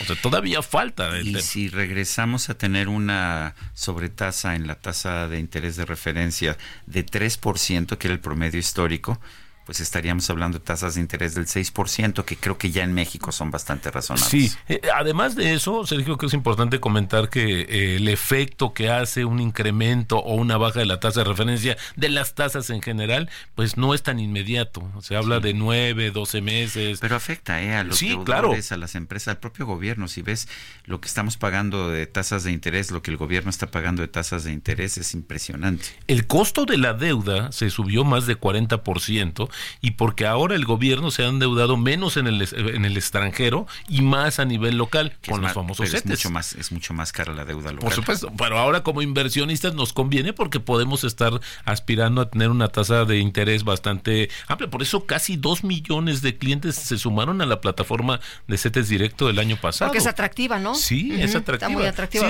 más que en otros lados, más que en otros países. Totalmente, pero como dice Sergio, esto nada es gratis, tiene un costo y este costo lo está pagando el gobierno porque es la manera con la que está financiando sus ¿Te acuerdas cuánto pagamos el año pasado de nada más de este de servicio de la deuda? No lo tengo, me quedé con el crecimiento. Es, más que lo que pagamos en educación, por sí, ejemplo. no, no, es una cosa bastante alta, ¿eh? Lo que o e, es absurdo que este que precisamente por estas tasas de interés gastemos tanto dinero en el servicio de la deuda y no lo usemos para educación o para salud. Tienes toda la razón y además de esto, el tema es que cómo hay una, una incógnita, Sergio, a ti que te gustan también estos temas, de cómo habiendo tasas altas en Estados Unidos y también en México, hubo un crecimiento económico destacado. Eh, lo que ha crecido Estados Unidos y lo que crecimos nosotros, más de 3%, que por cierto, déjenme decirles que hoy se dio a conocer el dato de la actividad industrial de diciembre, que acumuló dos meses con caída, básicamente por el tema del sector manufacturero, y esto podría eh, incidir en, la, en el dato final del crecimiento de la economía mexicana en el, 2000, en el 2023, que el adelanto fue de 3.1%, se dio hace algunos días, debajo de lo que había prometido comprometido el gobierno, pero esta, estos datos nos dejan eh, nos dejan claro que la economía mexicana sí se desaceleró mucho más fuerte de lo que pensamos a finales del año y podríamos estar hablando de una tasa de 3% o incluso menor al 3% y esto lo vamos a conocer justamente hasta el 30 de abril cuando ya se dé a conocer el dato final del crecimiento de la economía en el 2023. Así es que pues no todo era tan de bonanza, yo creo que también hubo un pico en el tercer trimestre y comenzamos a bajar y hoy, pues a ver, eh, la expectativa es que vamos a crecer menos. Esto en un 2.5%, eh, 2.4, 2.5 y también la inflación todavía a niveles. Como, como lo dices tú, la cifra preliminar fue sorprendentemente baja. Sí, porque esperamos un 3.5, fue un 3.1 y ahora puede que veamos un 3% o incluso debajo del 3%. Ya lo veremos porque sí hay más indicadores que nos están hablando de este freno en la economía mexicana. Muy bien, pues Roberto Aguilar, analista financiero, colaborador de El Heraldo de México. Gracias por estar con nosotros. Oye, si invierto en jitomate en lugar de en, cripto. Te, vas a quedar sin dinero. Pero está muy caro yo, creo que hay que hacer en un eh, ya industrializado también es un tema, ¿no? Es interesante. Eso no se refleja tampoco en los precios porque este es el producto fresco. Pero bueno, sí, a meterle a los jitomates. Bueno, pero entonces ya, no vamos a poder decir come, frutas y verduras porque están muy caras, Están muy caras. Gracias, Roberto. Al contrario, Sergio Lupita, muy buenos días. Buenos días. Y bueno, las fallas técnicas en el sistema de aduanas provocaron la paralización del comercio en la frontera con Estados Unidos desde el martes pasado.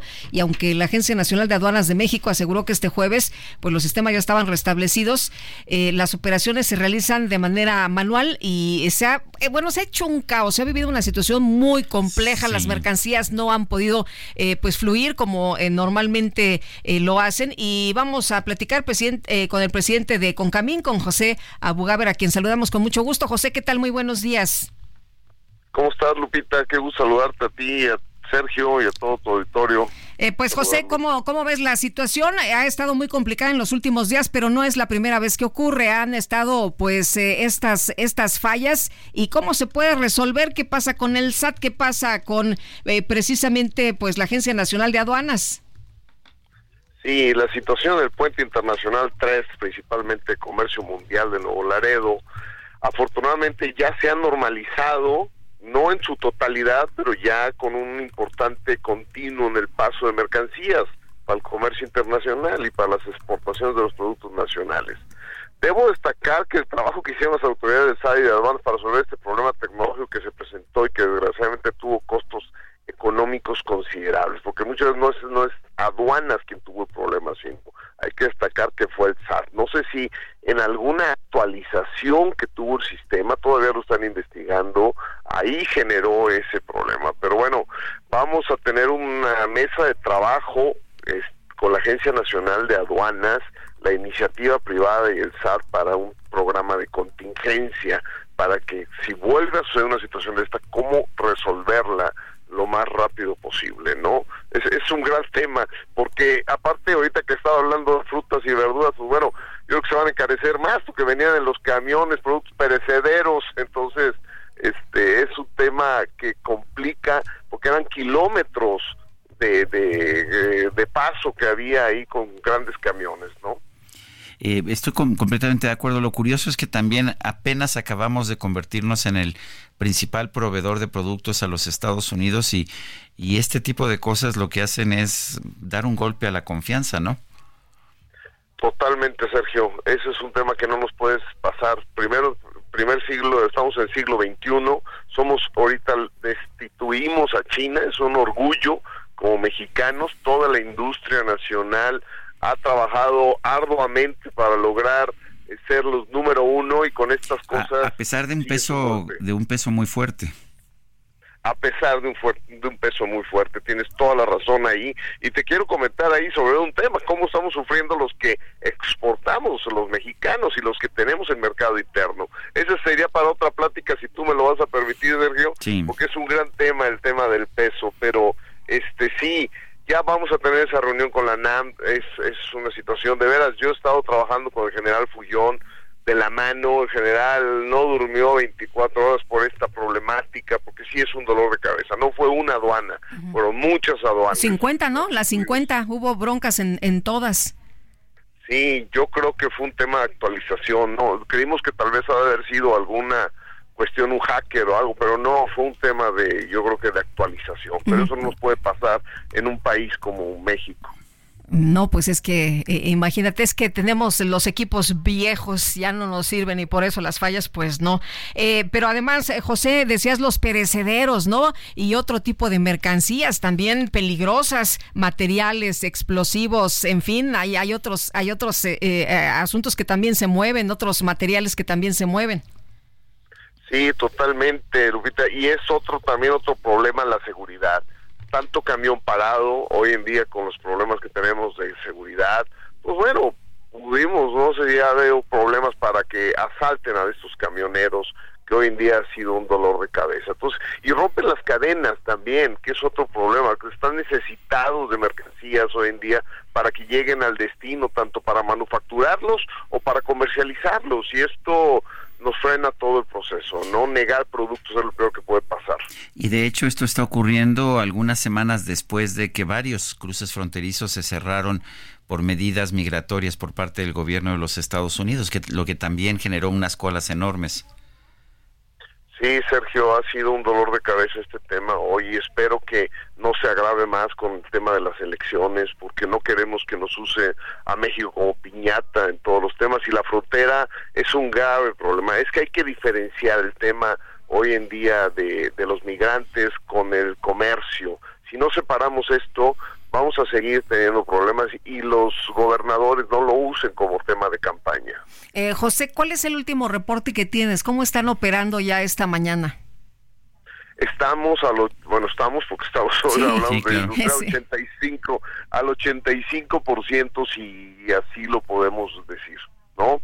En, sobre todo en las principales fronteras. Ya ya hay casi regulación. Lo que pasa es que 24 horas más otras 24 horas de todos los que venían, pues te imaginarás que el, pues rezago, ¿no? el rezago va a ser lento, va a ser complicado, pero esperemos que ya en, de aquí al lunes ya estemos normalizados, ¿sí?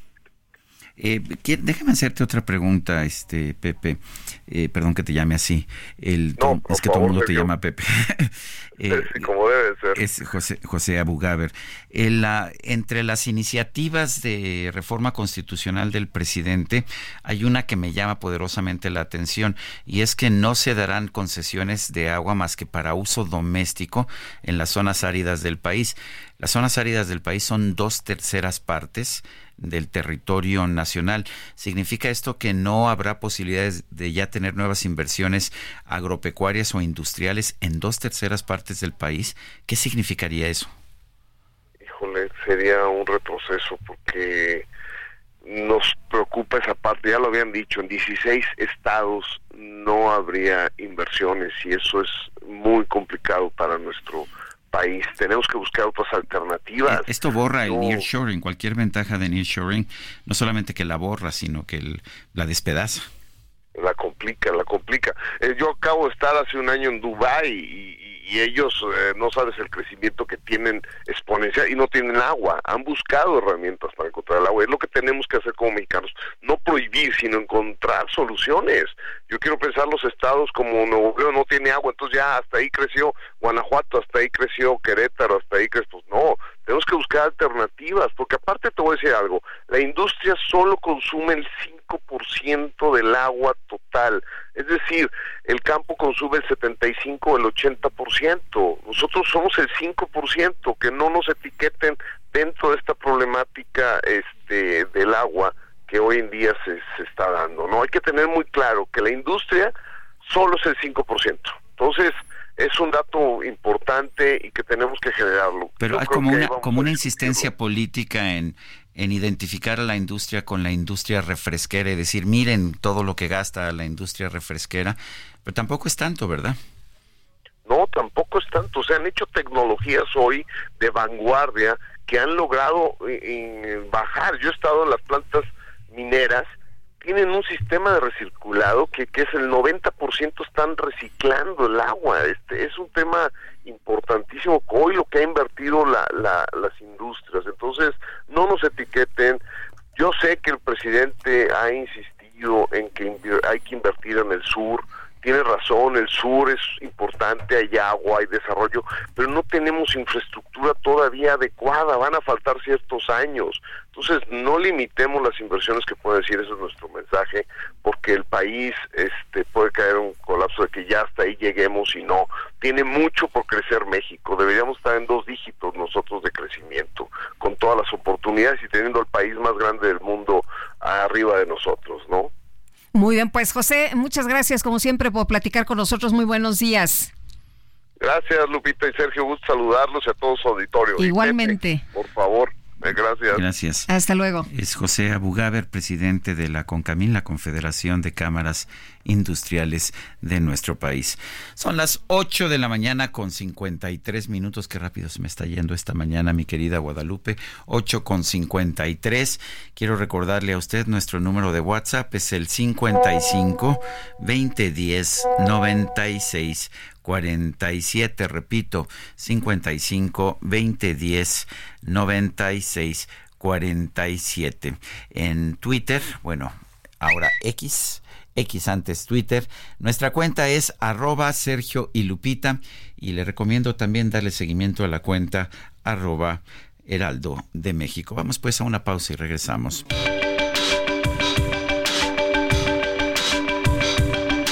Sergio Sarmiento y Lupita Juárez quieren conocer tu opinión, tus comentarios o simplemente envía un saludo para hacer más cálida esta mañana. Envía tus mensajes al WhatsApp 55 20 10 96 47.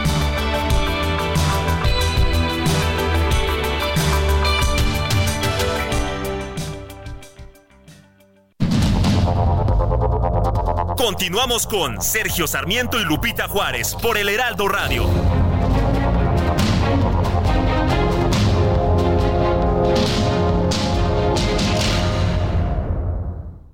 Ya se acerca Expo Mueble Internacional. Acompáñanos del 14 al 17 de febrero e inspírate con su amplia variedad de muebles de estilo residencial, de oficina, para hotelería, colchones, decoración, mobiliario infantil en más de 500 empresas expositoras. Más información en www.expomuebleinternacional.com.mx. Este 9 de enero se celebra el Día Mundial de la Pizza. Este efeméride tiene su origen en el año 2017, cuando la pizza fue declarada Patrimonio Inmaterial de la Humanidad por la UNESCO, debido a su rol en la vida social y la transmisión del arte culinario entre generaciones. La pizza como se conoce actualmente se originó en la ciudad italiana de Nápoles. Según la leyenda popular, el creador de la pizza moderna fue Rafael Esposito, quien en el año 1889 hizo una pizza en honor a la reina Margarita, a la cual bautizó como Pizza Margarita. En la actualidad la pizza goza de una gran popularidad en todo el mundo, especialmente gracias a las migraciones italianas a Sudamérica y Estados Unidos, donde se comenzó a vender en grandes cadenas de comida rápida. Y ya está con nosotros aquí en la cabina Itzel González, nos vino a visitar. Sí, Eh, a- sí, anda muy a generosa. que es viernes. No, hombre, otra cosa mejor, anda muy generosa esta mañana. ¿Cómo estás, Itzel González? Buenos días. Buenos días, de regreso en cabina, Sergio Lupita, porque hoy también tenemos boletos para el teatro, pero hoy es para los más chiquitos, así ¿Ah, sí? que si este fin de semana usted anda aquí en la Ciudad de México, pues le tenemos cinco pases dobles para el domingo para la obra El Mago en el Teatro Hidalgo, el exitoso musical de Broadway que marca el debut de Lucerito Mijares. Así que si usted no la ha visto y tiene chiquitos... Oye, pero ya la vi, es para chicos y grandes. Chicos y grandes, Chicos y grandes. Está, está muy bien hecha. La verdad es que esta joven es extraordinaria. Me gustó muchísimo cómo trabaja. Y tienen que ir a verla, ¿eh? A Se van, me se van a sorprender. Les va, me les tocó va a verla cuando se fracturó se fracturó Sí, el pie yo la vi y lo hizo en, pa- en sí, patín, todavía- en patín del diablo eléctrico, aún así. Muy profesional, ¿verdad? Súper profesional. A mí me tocó, fíjate, unos días antes de que tuviera este, este percance. el percance, pero ya, ya, ya está bien, ya está Pero, bien ¿qué de su tal? patita. Eh, Entonces, si usted Oye, la y, ver y escenografía, la verdad es que también un aplauso. algo que yo no había visto, esa plataforma Sí. que se levanta y gira, espectacular. Así que 55 20 10 96 47 con su nombre completo, díganos que quiere ir a ver El Mago y por supuesto que le tenemos sus boletos. Muchas gracias, Sergio Lupita. Gracias, Itzel. Bueno, vamos a otros temas. El Congreso de la Ciudad de México aprobó que la denominada ley, aprobó la denominada ley Malena que tipifica el delito de violencia ácida contra las mujeres. Cintia Stettin, cuéntanos. Muy buenos días, Sergio Lupita. Buenos días al auditorio. Pues el Congreso de la Ciudad de México aprobó la denominada Ley Malena, esta que tipifica el delito de violencia ácida contra las mujeres, por lo que la persona o personas que causen daño a otra en su integridad física o en la salud con cualquier sustancia que por sí misma o, o con las condiciones utilizadas provoque lesiones ya sean internas o externas o ambas, se le impondrá una sanción de 8 a 12 años de prisión y una multa económica de 31 mil hasta 72 mil pesos. Esto se logró a través de reformar varios artículos de la Ley de Acceso de las Mujeres a una Vida Libre de Violencia, así como al Código Penal de la capital. Ahí mismo se determina que la Secretaría de Salud contará con un lapso no mayor a 90 días naturales, esto a partir de la entrada en vigor del decreto, para coordinarse con las autoridades correspondientes a efecto de llevar un registro y remitir información y estadísticas sobre las personas atendidas en caso de violencia por ataques con ácido, sustancias químicas o corrosivas. De igual forma, todas las dependencias en un lapso de seis meses deberán impulsar una política pública de atención integral a las víctimas de violencia por ataques de ácido, sustancias químicas o corrosivas. Esta propuesta pues fue impulsada por la diputada de Morena Marcela Fuente. Cabe destacar que estas reformas se les denominan Ley Malena en honor a María Elena Ríos, la saxofonista que fue víctima de un ataque con ácido en 2019 en Oaxaca. Es la información que tenemos hasta el momento. Muy bien, Cintia. Cintia Stettin, gracias por esta información. Bueno, y ayer durante una reunión de la Comisión de Trabajo y Previsión Social del Senado, la morenista Lucía Trasviña hizo una solicitud al embajador de los Estados Unidos aquí en Salazar. Eh, Lucía Trasviña, senadora por Morena, gracias por tomar la llamada. Muy buenos días. Gracias, Lupita. Muy buenos días. Oiga, eh, cuéntenos, senadora, ¿por qué hizo esta petición y para que nuestros amigos del auditorio pues sepan eh, qué le pidió al senador Ken Salazar de los Estados, al, embajador Ken Salazar de los Estados Unidos en México? Recibimos con beneplácito en la comisión la visita del, del, eh, excelentísimo embajador de Estados Unidos en México, el señor Ken Salazar, para tratar muchos temas importantes, sobre todo el tema migración, el tema seguridad, el tema fentanilo, el tema de armas. Sí, y el tema que hoy estamos viviendo aquí en México y porque hemos luchado toda una vida por un México donde haya democracia, para pues, yo le solicité que efectivamente que pues pedíamos que haya ellos en su lugar, en su país, ¿verdad? se evitara el financiamiento a grupos de derecha y a partidos políticos que en un momento dado vienen a, pues a, fra- a franquear un poco nuestra democracia. Somos un país que lucha por la democracia. Somos un país que pues toda una historia, con toda una historia desde la doctrina Estrada, donde nosotros nos manifestamos precisamente por la no intervención, por la libre autodeterminación de los pueblos y en esa autodeterminación está precisamente la democracia, democracia en la economía, Dígame. Eso mismo respondió el embajador Ken Salazar, dijo que pues que su país, que su gobierno y que él como embajador no se podían inmiscuir en la política interna mexicana. ¿Qué piensa? Pues yo pienso que efectivamente eso es lo que nos, nos, nos lleva precisamente a mantener esa relación de cordialidad, de amistad, de fraternidad y de cooperación. De cooperación donde hemos avanzado bastante en lo económico, hemos avanzado lo político, ahora tenemos el tema migratorio para tomar grandes acuerdos, de, no solamente con Estados Unidos, sino con lo, también con que lo que consideramos que es la parte de América del Norte. Eh, senadora, la idea era que Ken Salazar metiera la mano en estas elecciones para evitar que llegara una opción distinta a Morena. No, ¿cómo cree que es eso? Si soy demócrata, soy desde joven he luchado por la democracia y por las libertades de todos los pueblos del mundo para que ejerzan los gobiernos, sus gobiernos y que sea el pueblo el que determine el camino a seguir en cada lugar. Definitivamente no. Eso es una mala interpretación que se ha hecho unos otros medios y que los enfrento y les digo con la verdad. Jamás jamás hubiera hecho eso. ¿A, qué se refería entonces con que el gobierno de Estados Unidos ayudara a frenar a los grupos de ultraderecha? A que no haya financiamiento por parte de, grupos privados que lo han hecho, que lo han hecho anteriormente, o sea, que no haya ese financiamiento. Eh, eh, senadora, ¿a, quién, ¿a, quiénes les ha entregado dinero? ¿Qué información tiene usted? Pues la tienen más ustedes y ustedes los medios son los que han publicado todo eso y los que han hecho las investigaciones. Pero, pero ¿a qué grupo? Ah, sí, ¿a, qué grupo se refiere? Por ejemplo, ahorita alguno que, usted sepa.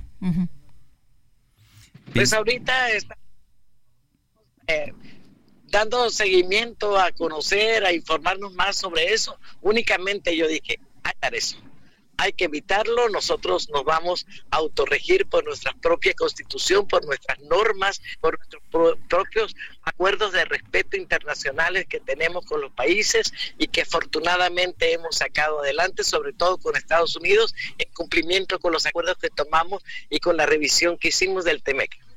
Muy bien, pues senadora, como siempre agradecemos mucho que pueda platicar con nosotros. Muy buenos días. Muy buenos días, muy amable, hasta luego. Gracias. Son las 9 de la mañana con 21 minutos. El presidente de los Estados Unidos, Joe Biden, pues ah, está teniendo problemas, cuestionamientos debido a su edad y debido pues a sus problemas de memoria. Eh, ayer, visiblemente enojado, afirmó en un discurso que no tiene problemas de memoria después de que un informe de un fiscal especial lo describió como un anciano bien intencionado y con mala memoria soy bien intencionado, soy un hombre anciano y sé lo que estoy haciendo, soy presidente y pondré a este país nuevamente en pie, es lo que dijo. Eh, sin embargo, al final del discurso, pues se equivocó nuevamente y cuando estaba hablando del presidente egipcio Abdel Fattah al-Sisi, eh, dijo que era el presidente de México, Andrés Manuel López Obrador. Lo que dijo es, creo que como saben, inicialmente el presidente de México, Sisi, no quería abrir la puerta para permitir la entrada de ayuda humanitaria. Eso es lo que declaró en referencia al puesto fronterizo de Rafah que separa Egipto de Gaza.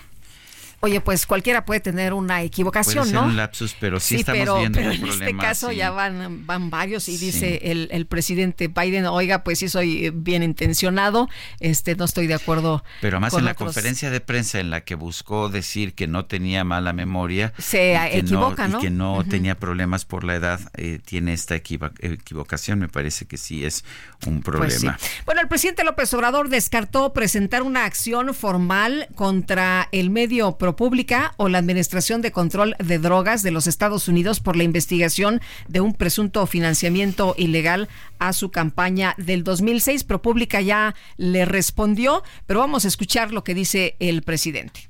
Eh, Nota diplomática, no, no, o sea, no, nada, nada, nada, nada, nada, nada más tener la dicha enorme de poder hablar con la verdad, de ser libres. Esto que estamos haciendo, esto es más importante que presentar una nota diplomática. Siempre sostengo que hay que castigar ¿no?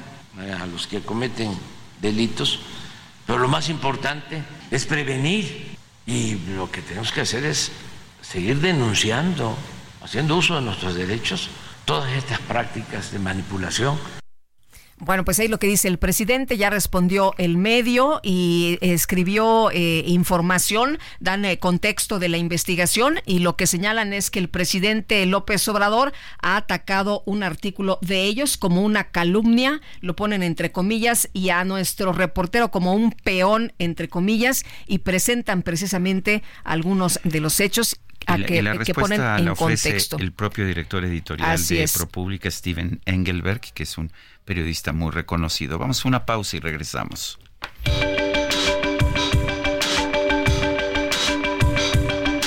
Sergio Sarmiento y Lupita Juárez quieren conocer tu opinión, tus comentarios o simplemente envía un saludo para ser más cálida esta mañana.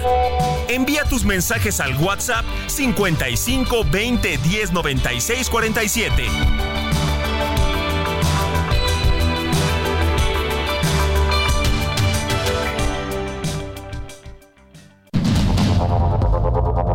Continuamos con Sergio Sarmiento y Lupita Juárez por el Heraldo Radio.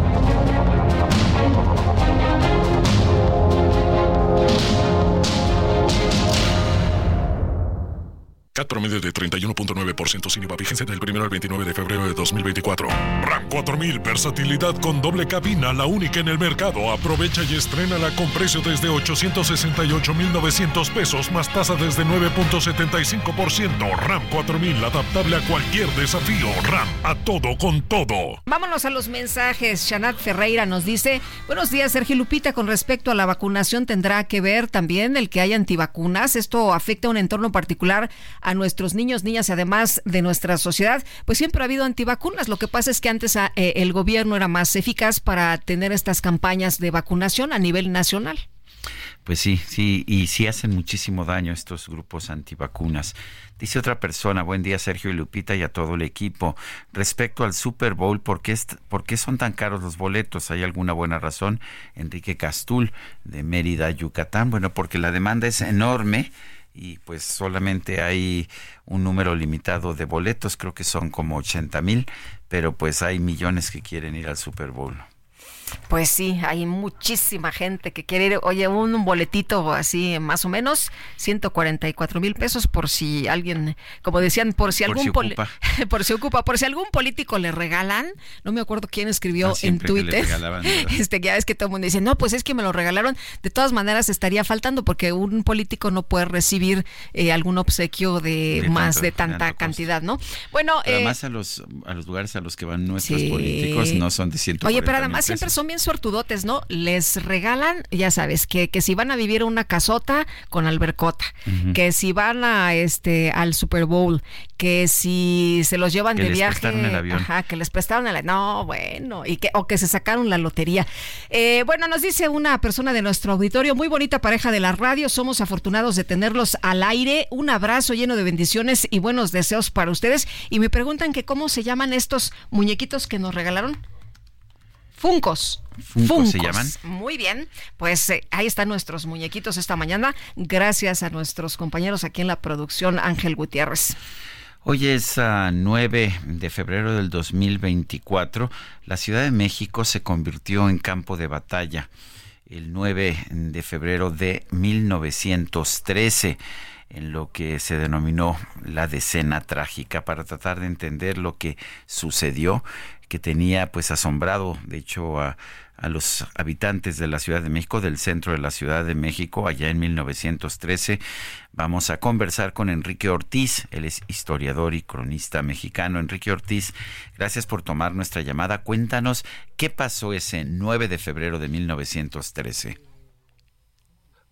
¿Qué tal? Muchas gracias por el espacio, Sergio Lupita. Hola, ¿Qué, ¿qué tal? sucedió esa mañana del 9 de febrero de 1913, pues que hubo una rebelión en contra del gobierno legítimo encabezado por Francisco Ignacio Madero, eh, quienes encabezaron este movimiento, eh, Manuel Mondragón, importante general, que es apoyado por Gregorio Ruiz, otro general en retiro, que deciden liberar muy temprano de madrugada a el famoso eh, también militar Bernardo Reyes, que estaba encarcelado en Tlatelolco. Posteriormente continúan a Lecumberri para liberar al sobrino del tío, Félix Díaz, sobrino de Porfirio Díaz. Ambos ya se habían rebelado en contra del gobierno de Madero. Y posteriormente marchan hacia lo que es la plaza principal, la plaza mayor de la ciudad, con el objetivo de tomar Palacio Nacional. Para ese momento ya eh, otro general, eh, un titán de la lealtad, Lauro Villar, había expulsado a los primeros militares disidentes que habían tomado Palacio Nacional muy temprano por la mañana. Y él se había apoderado de este epicentro del poder de nuestra ciudad y de nuestro país, pues que lo ha sido por más de 500 años, desde tiempos de Moctezuma. Posteriormente, Lauro Villar, pues forma a sus hombres, aquellos que todavía eran leales al gobierno de Madero frente a las puertas de Palacio Nacional, y captura a Gregorio Ruiz. Y posteriormente, cuando llega eh, Bernardo Reyes pidiendo su rendición, pues le avienta el caballo, trata de darle la vuelta a Bernardo de manera agresiva, se arma la balacera, eh, por no más de 20 minutos, una terrible balacera que coincide cuando los feligreses, los, los, devotos van saliendo de misa de la catedral. El saldo entre heridos y muertos, alrededor de 300 mexicanos, esa mañana del 9 de febrero. Y así es repelida el, intento ¿no? La, eh, de tomar Palacio Nacional por Mondragón, Reyes y Félix Díaz, quienes eh, se ven derrotados y se tienen que replegar hacia una antigua eh, fábrica de tabacos y de cigarros del siglo XVIII, que en aquellos años era un depósito de armamento y de munición, lo que actualmente conocemos como de la Ciudadela. Ahí se refugió eh, Félix Díaz con Manuel Mondragón y bueno, al mismo tiempo, desde el castillo de Chapultepec, Francisco Ignacio Madero va bajando de, hacia lo que es Palacio Nacional en lo que conocemos como la Marcha de la Lealtad cuando los cadetes, ¿no? Del heroico colegio militar lo acompañan y van bajando, ¿no? Este, y la gente ya en la zona de la Alameda lo recibe con, con alegría, con apoyo. Ahí cuando va cruzando la calle de San Juan de Letrán, actualmente eje central, se escucha un balazo, por lo tanto Madero se tiene que refugiar, ¿no? En una, en fotografía de aguerre, porque que pues sí, de efectivamente que muere alguien en ese momento y ahí se toma una icónica foto donde aparece Victoriano Huerta, el general Victoriano Huerta, vestido como civil acompañando a Francisco, ¿no? Poniendo su espada a su servicio.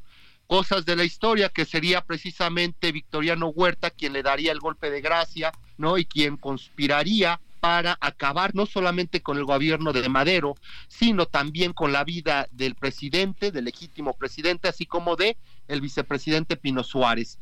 ¿No? El 22 de febrero de 1913. Oye, pero una, una muerte, como dicen, eh, no se trataba de un fusilamiento, sino de simulación, ¿no? De simular un, un ataque a, la escolta ahí, este, en la refriega donde murió precisamente Madero y el vicepresidente. Sí, efectivamente fue todo un montaje, ¿no? Eh, a las afueras de Lecumberri, a ellos les habían dicho que les iban a perdonar la vida, varios embajadores estaban dispuestos a ayudarlos, entre ellos el embajador Márquez Sterling de Cuba, así como el japonés, el de la embajada de Nipona, y sin embargo, eh, en, en, medio de la noche, eh, con unos carros no rentados, cuando les dicen que bajen, les dan balazos por la espalda, por la nuca, ¿no? Los acribillan de manera terrible, terrible, ¿no? Esta situación de cómo este, esta, pues esta conspiración que empieza Mondragón y Félix Díaz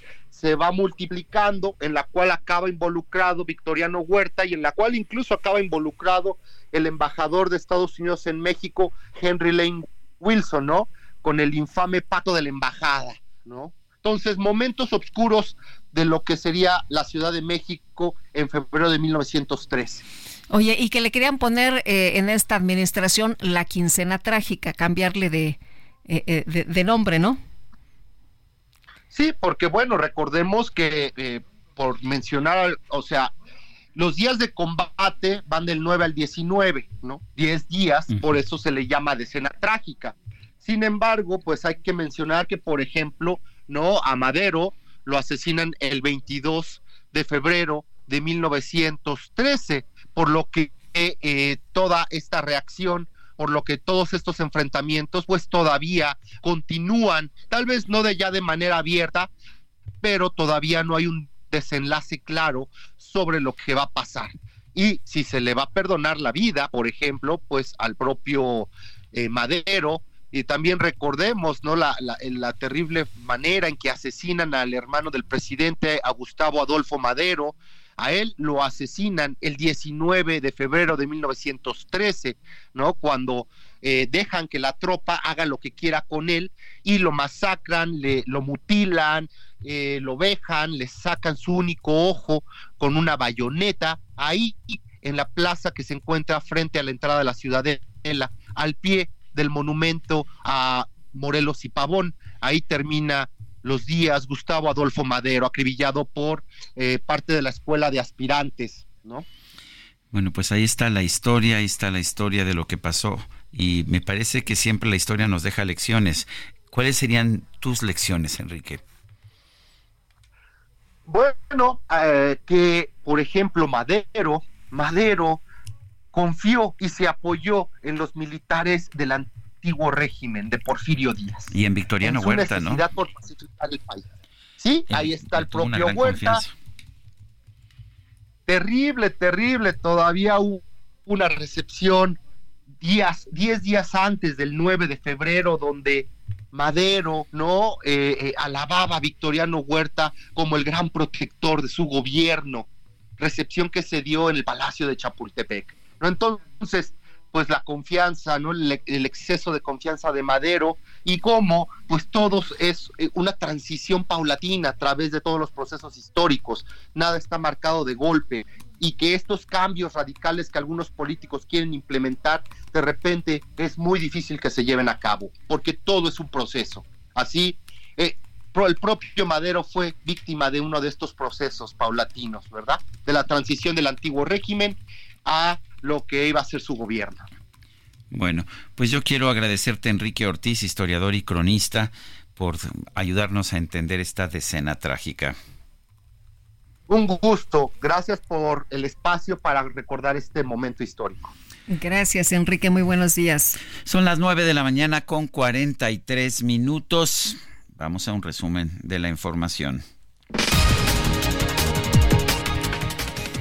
Eh, Steven, eh, Steven Engelberg, el director editorial de ProPublica, la publicación que publicó una nota de Tim Golden eh, sobre las investigaciones en contra de, de, un supuesto financiamiento del crimen organizado a la campaña de 2006 del entonces candidato Andrés Manuel López Obrador, señaló que Tim Golden, el periodista, no se presentará a la conferencia de prensa mañanera, pero que con mucho gusto le realizará una entrevista a fondo al presidente Andrés Manuel López Obrador pero pues que no, no se trata de, ir a una conferencia de prensa que está controlada por el presidente de la República. Dijo también que Tim Golden pidió en repetidas ocasiones a Jesús Ramírez, el coordinador de comunicación social, eh, que presentara los puntos de vista de la presidencia, pero que él no respondió. Bueno, y el presidente López Obrador acusó a ProPública de ser un medio independiente del pueblo, pero pues se dice independiente, así como eh, entre comillas, ¿no? Eh, consideró que la investigación en su contra fue una acción concertada. Yo le puedo decir al señor este Tim Golden, a ver, ¿dónde están tus pruebas? Como se las estoy pidiendo a los que sacaron ahora el boletín ayer. Sus pruebas, ¿dónde están? ¿Por qué calumnian? Y dicen, nos pidieron los de la DEA, ¿no tienes ahí el documento? Sí, fíjense lo que dicen. Nos pidieron los de la DEA que no diéramos a conocer la fuente. Entonces, ¿qué independientes pueden ser estos medios? Son independientes de los ciudadanos, de los lectores, del pueblo, no de la DEA, no del gobierno de Estados Unidos.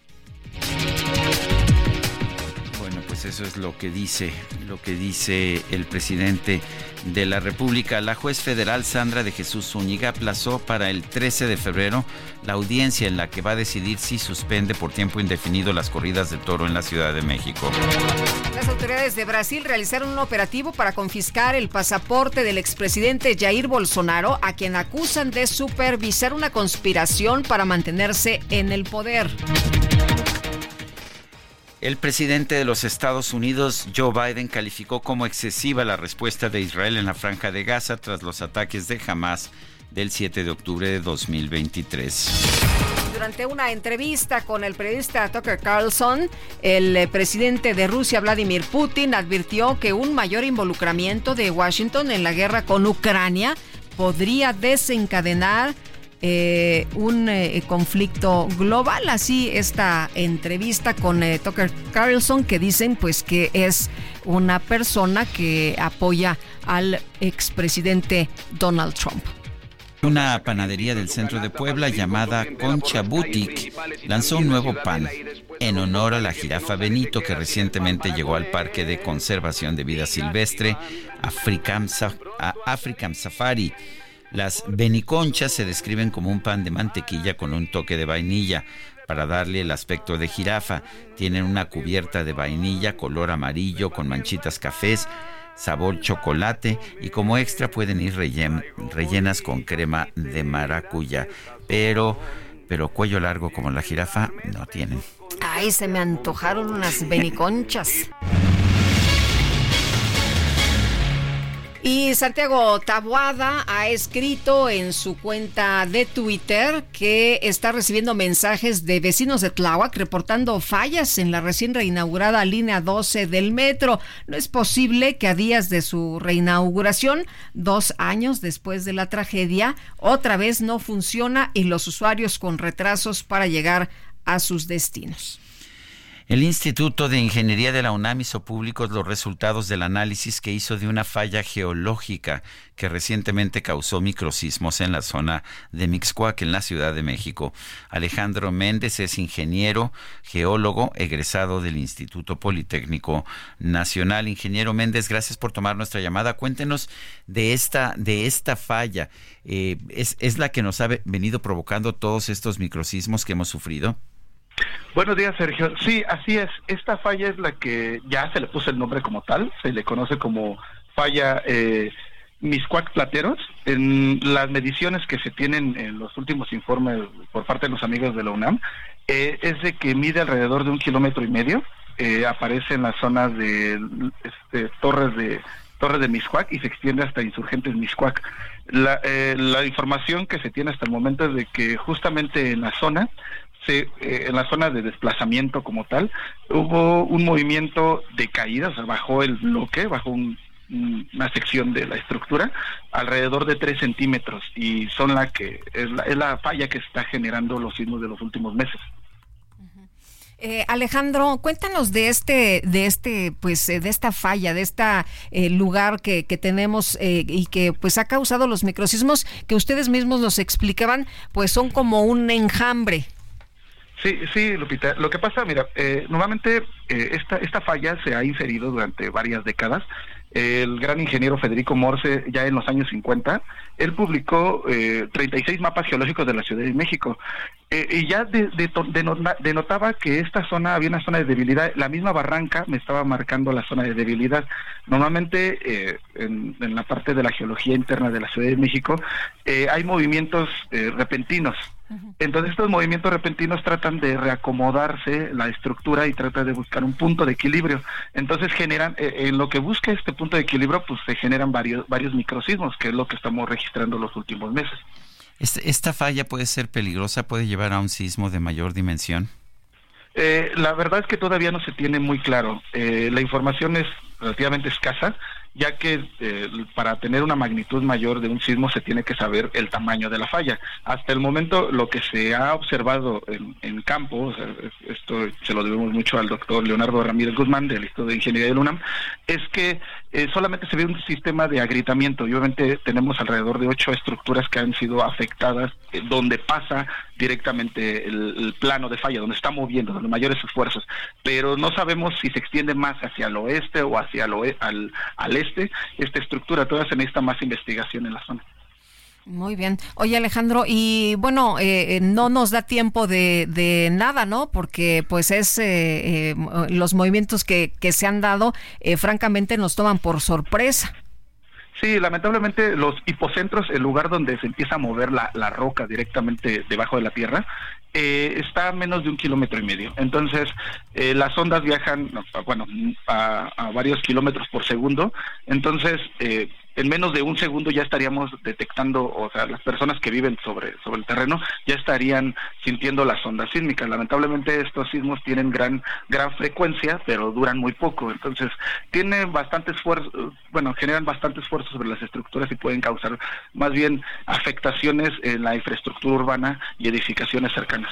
Eh, a mí me ha tocado experimentar algunos y los siento muy distintos de los sismos tradicionales. Eh, siento que es como un golpe, como de repente como que se cae el, terreno. No sé si, si sea por alguna razón. Sí, justamente eh, tocaste un tema muy interesante. Eh, uno de los de los avances que se tiene sobre esta investigación que se dio se dio a conocer hace un par de días es de que la falla en esta zona, la falla de Miscuac, es una falla normal. Eh, lo que estamos, lo, para las personas que están fuera del gremio de ciencia de la Tierra, es de que imaginemos dos cajitas que se están, dos cajitas de leche que estamos moviéndolas una sobre la otra. Este movimiento, imaginemos que una la detenemos y otra la dejamos bajar. Este, esto es lo que está pasando en esta zona de Miscuac, por eso esta sensación de como de caída, ya que normalmente uno de los bloques está cayendo y trata de reacomodarse. Entonces, por eso se sienten tan diferentes porque lo que está pasando es que verdaderamente el bloque está cayendo y eh, en un par de segundos, y aunque sean milímetros, esta, es, se crea esta sensación de vacío o de, caída. Bueno, pues yo quiero agradecerle a Alejandro Méndez, ingeniero geólogo egresado del Instituto Politécnico Nacional, esta información. Muchísimas gracias, Sergio.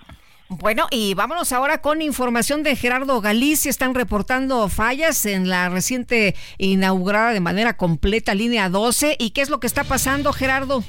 Pues eh, hay un desconcierto total por parte de los usuarios de la línea número 12, Lupita. También hay poca información por parte del sistema de transporte colectivo Metro y lo que estamos viendo en estos momentos es que son cientos de personas que han tenido que salir de la estación Periférico Oriente para buscar otro medio de transporte.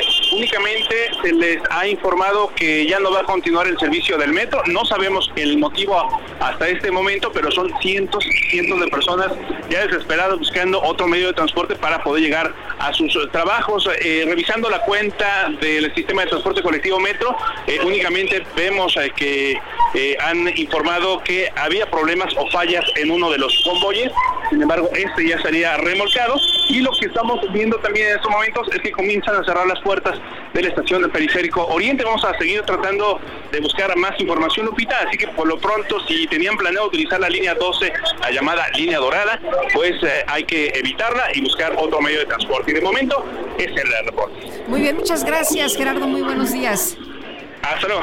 Y nosotros ya nos vamos, ¿no? Iba a decir coma frutas y verduras, pero pues están muy caras. No, están muy caras, sí, no, mejor, mejor este, ¿cómo se llama? Coma postres y chocolatitos y fritangas y golosinas de esas que les ponen muchos, muchos, muchos sellos en, bueno, los paquetes. Se nos acabó el tiempo efectivamente, pero ¿te parece que nos escuchemos el lunes? El lunes aquí los esperamos a las 7 en punto, que la pasen todos muy bien. Hasta entonces, gracias de todo corazón. Heraldo Media Group presentó Sergio Sarmiento y Lupita Juárez.